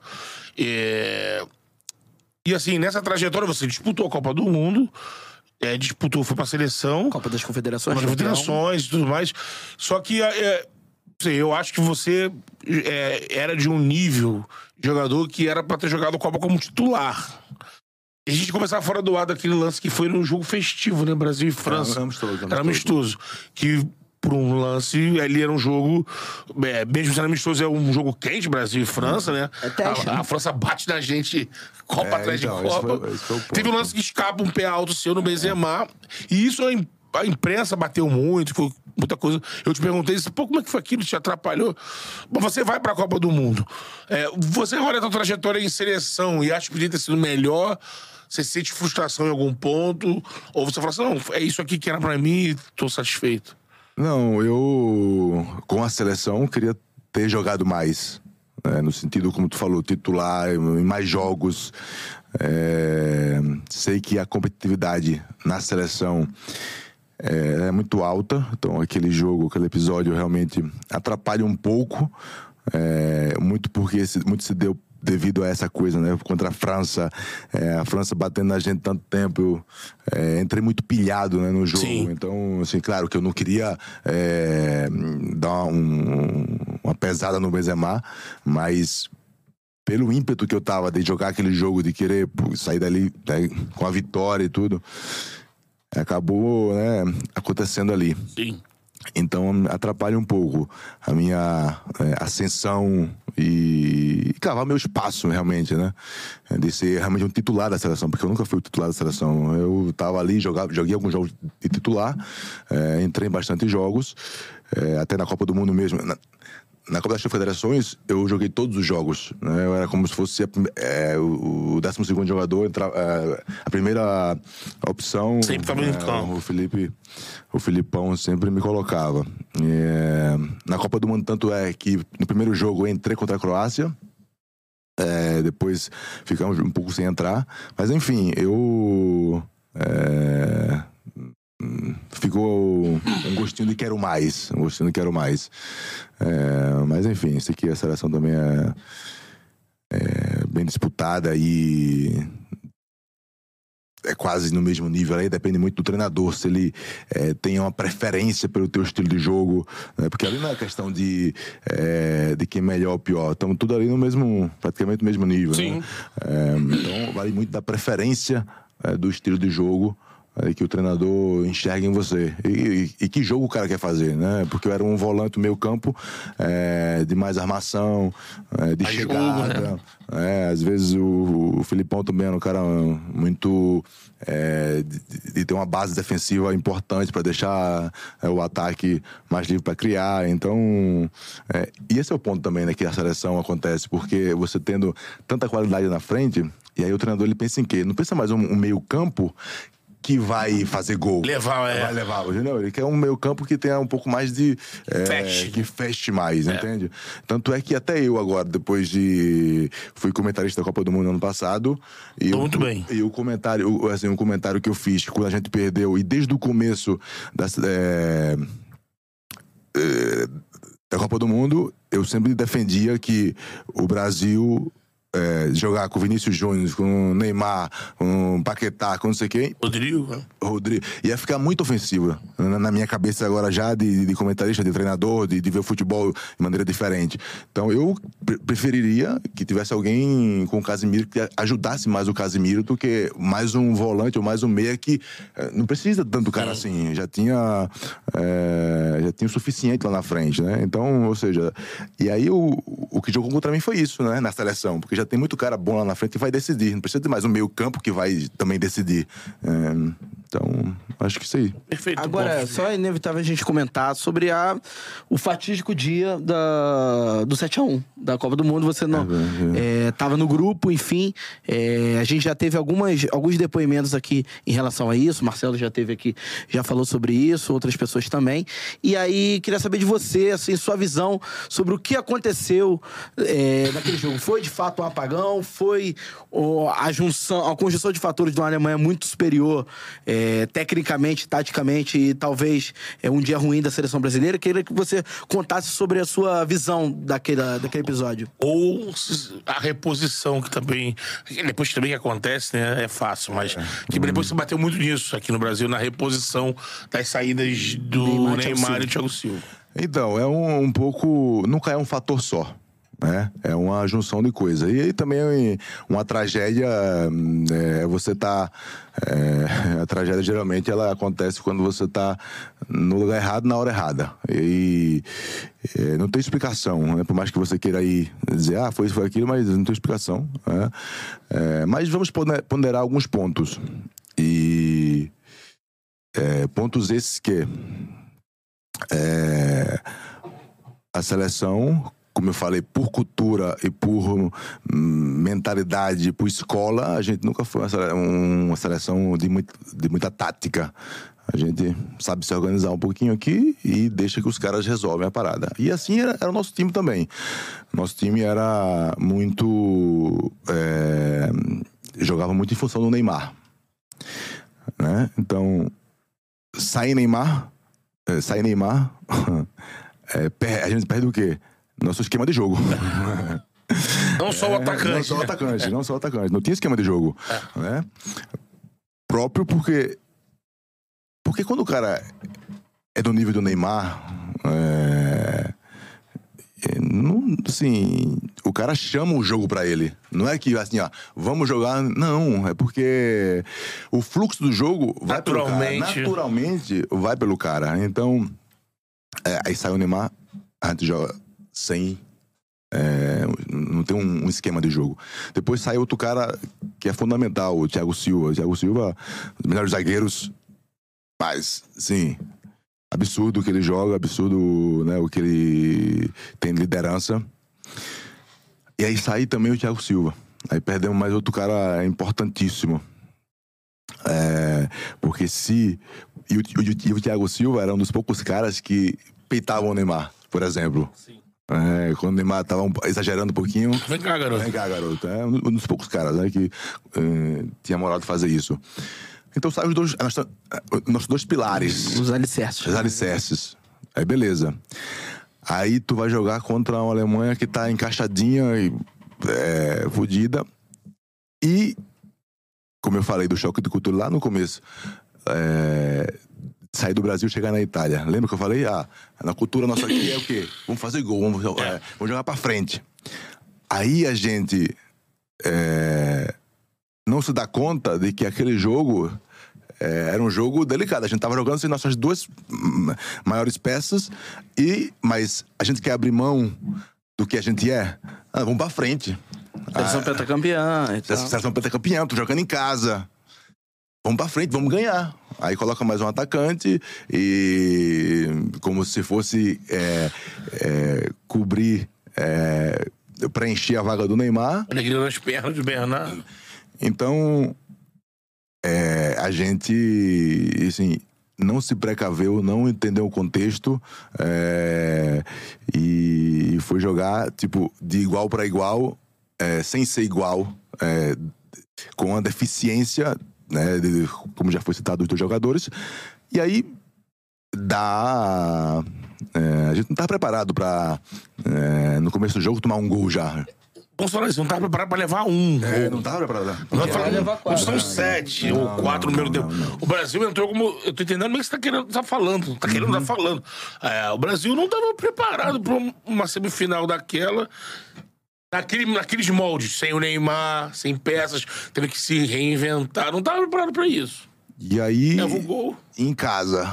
Aí, mas jogando em casa, no Isso. Brasil. vai É, lá, lá, é, todo mundo abraçado. é, e, e aí vai pra frente, é, sem, é, sem a precaução do risco, né? Sem prever os, os perigos. É, não prever os perigos. Aí foi com tudo. Aí quando toma o primeiro gol, aí pronto, aí já era. Já, aí depois tomou outro gol em seguida, aí puf, apagão geral. eu, Assim, eu aí? realmente fiquei o primeiro tempo não entendendo o que estava acontecendo no banco, assim, mas não tinha reação nenhuma. Não tinha reação, não tinha. Cinco, cinco gols. É cinco gols em quatro minutos. é, Vai pro intervalo quatro gols em 5x0, segundo. né? É, por- Imagina isso, né? O cara que tá no banco, né? É, porque você sabe, né, assim, a gente tá jogando na vida mesmo, quando a gente vê alguma coisa ou ouve, tem ali um micro, micro milésimo de segundo pra interpretar É, o que tá sendo tem um dito, delay. visto, tem um delay. E o delay ali foi muito grande, pô. A gente viu as coisas quantidade assim, não não Não Agiva. seguida, né? é, então aí foi Atônito, né? É, a- Todo mundo, todo mundo. Cara, depoimento sensacional do, do Hernandes, É. que esteve nesse episódio histórico, dramático para, para, para o futebol brasileiro, mas histórico aqui no Charla Podcast. E foi a melhor campanha depois de 2002, hein? É verdade. Semifinal, né? Fazer a última pergunta. A sensação de ter jogado no Esporte Recife, porque tinha uma galera aqui comentando, torcedores do esporte, enfim, agradecendo o Hernandes, essa sensação de ter encerrado lá no esporte. Pô, foi sensacional voltar pra casa. Eu saí de lá com 16 anos, não tive, não tive a oportunidade de jogar nos times, é, né, assim, nos times de lá profissionalmente. E Você fez o salão no Santinha, né? Isso, fiz salão no Santa, é, mas não tive a oportunidade de jogar no profissional, né? Futebol de campo. E não tive o, o contato né, com o torcedor pernambucano. Então, realmente, foi, foi muito bacana. Ter tido essa experiência de jogar em casa, é, única é, coisa que a gente assim, não consegui re- repetir o feito de, de ajudar né, o São Paulo é, como eu fiz com São Paulo, né? De ajudar, ajudar a permanência e lá a gente acabou sendo rebaixado. Foi uma coisa muito importante porque aconteceu comigo, é, porque é, eu falei no começo, né? Eu tinha muito medo de, de, de- assim, muito, muito pavor de ser rebaixado e tal, né? E aconteceu, assim, dei o máximo, fiz o máximo, é, tava focado e no final a, a gente acabou caindo assim, como ser humano foi muito legal, porque você se livra de uns estigmas, né? Que você fica é, é, com medo de passar por aquilo, mas algumas experiências negativas é, você, precisa passar e foi bom passar, porque vi que tudo que eu construí no futebol é, não, não foi abalado por aquela coisa. O Sim. torcedor rubro-negro é, ainda me é grato porque eu fui lá e dei a minha contribuição, apesar de não ter sido é, o suficiente, né? Mas, enfim, e, e era um time que eu tinha um carinho também, né? O esporte. Eu, eu era esporte, São Paulo e Vasco. Eu tinha três times, assim, né? Então é, foi legal ter defendido aí o Leão, Leão, Leão da Ilha. E um abraço aí pro torcedor rubro-negro também. Uma aula de Hernandes aqui no Charla Podcast. Palma para ele. Muito bom, muito bom, muito bom. Ó, falamos de vinho, Falamos de idiomas e de muito futebol. Muito futebol. No Chala Podcast. Queria agradecer a sua presença, Hernandes. Portas abertas para você voltar quando quiser, divulgar qualquer projeto que você tiver. Charla tá de portas abertas. Muito obrigado pela presença. Obrigado, obrigado pelo bate-papo aí. pela E se a gente aberta. descer lá na Itália, a gente vai te incomodar lá, hein? É, não, a gente vai chegar. É, é, a- começamos pela Tour São Paulo, fizemos Porto Alegre, São Paulo de novo. Daqui a pouco a gente pega o. Vai pegar a Europa, vai pegar. Velho continente, velho continente. É isso. Hora dos reclames, cerveja Teresópolis, a melhor A cerveja. cerveja oficial do Charla É isso aí, cerveja. Melhor cerveja que você pode pedir. Cerveja Teresópolis com TH lá no Instagram e cervejateresópolis.com.br no site para você conferir todos os rótulos para ficar tranquilo bebendo a sua gelada, Pra- sempre com moderação. Todos né? os seus momentos. Todos os seus o verãozão agora tem a Gold, mas pra aquele, Inverno jan- tem outra. pra aquele jantar com a patroa, você pode harmonizar uma Weiss aí também. É isso aí. Tem a Dunkel, que agora. Agora não é o caso, mas quando tá friozinho e pede uma escura, mais isso aí. encorpada. É isso aí, Cerveja Teresópolis no Instagram, cervejateresópolis.com.br é o site. E também para você fazer sua fezinha, o Campeonato Brasileiro. Não é KTO, não, esse aqui é Ah, mas é pra manter a tradição. É isso aí, tô vendo. É.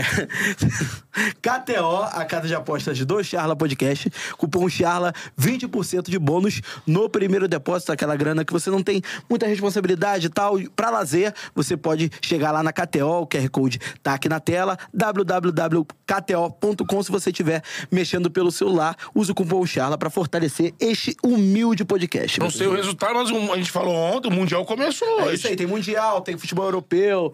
A bola tá rolando pelo Foi mundo pra quem? inteiro. Pra, pra...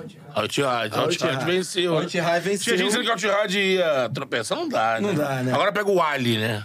O Egito, Não, né? já, já pega o. Já pega o. Já pega o Não. Vai enfrentar o egípcio ainda. Sei lá, hein? Enfrenta o egípcio, tô falando. Pode vir na minha. Então tá, enfrenta Pode vir na Egípcio. minha. Enfrenta Egípcio. É o. É isso. É, Charla Podcast segue na sua Tour SP. Exatamente. Então. Fica ligado amanhã, temos... Du Menezes. Du Menezes, Menezes. amanhã, 4 horas da Que tarde. resenha, tá empolgado, hein? Tá empolgado. E a manda gente- mensagem todo E dia a dizendo gente que... tá muito empolgado pra recebê-lo também. Eu quero que ele fale aqui no programa aquela analogia fantástica dos dinossauros chegando no Botafoguense dentro do jipinho pra ligar o carro e o Botafogo tá lá com 14 pontos e tá ouvindo aquela bum, e água tremendo, resenha. e água tremendo, e aí o jipe não pega. Quando ele olha Palmeiras, Grêmio, Flamengo, desesperado. Ele meteu essa, é dele essa. Da ESPN, valeu galera, tamo junto. Esse é o Charla Podcast, valeu. Valeu!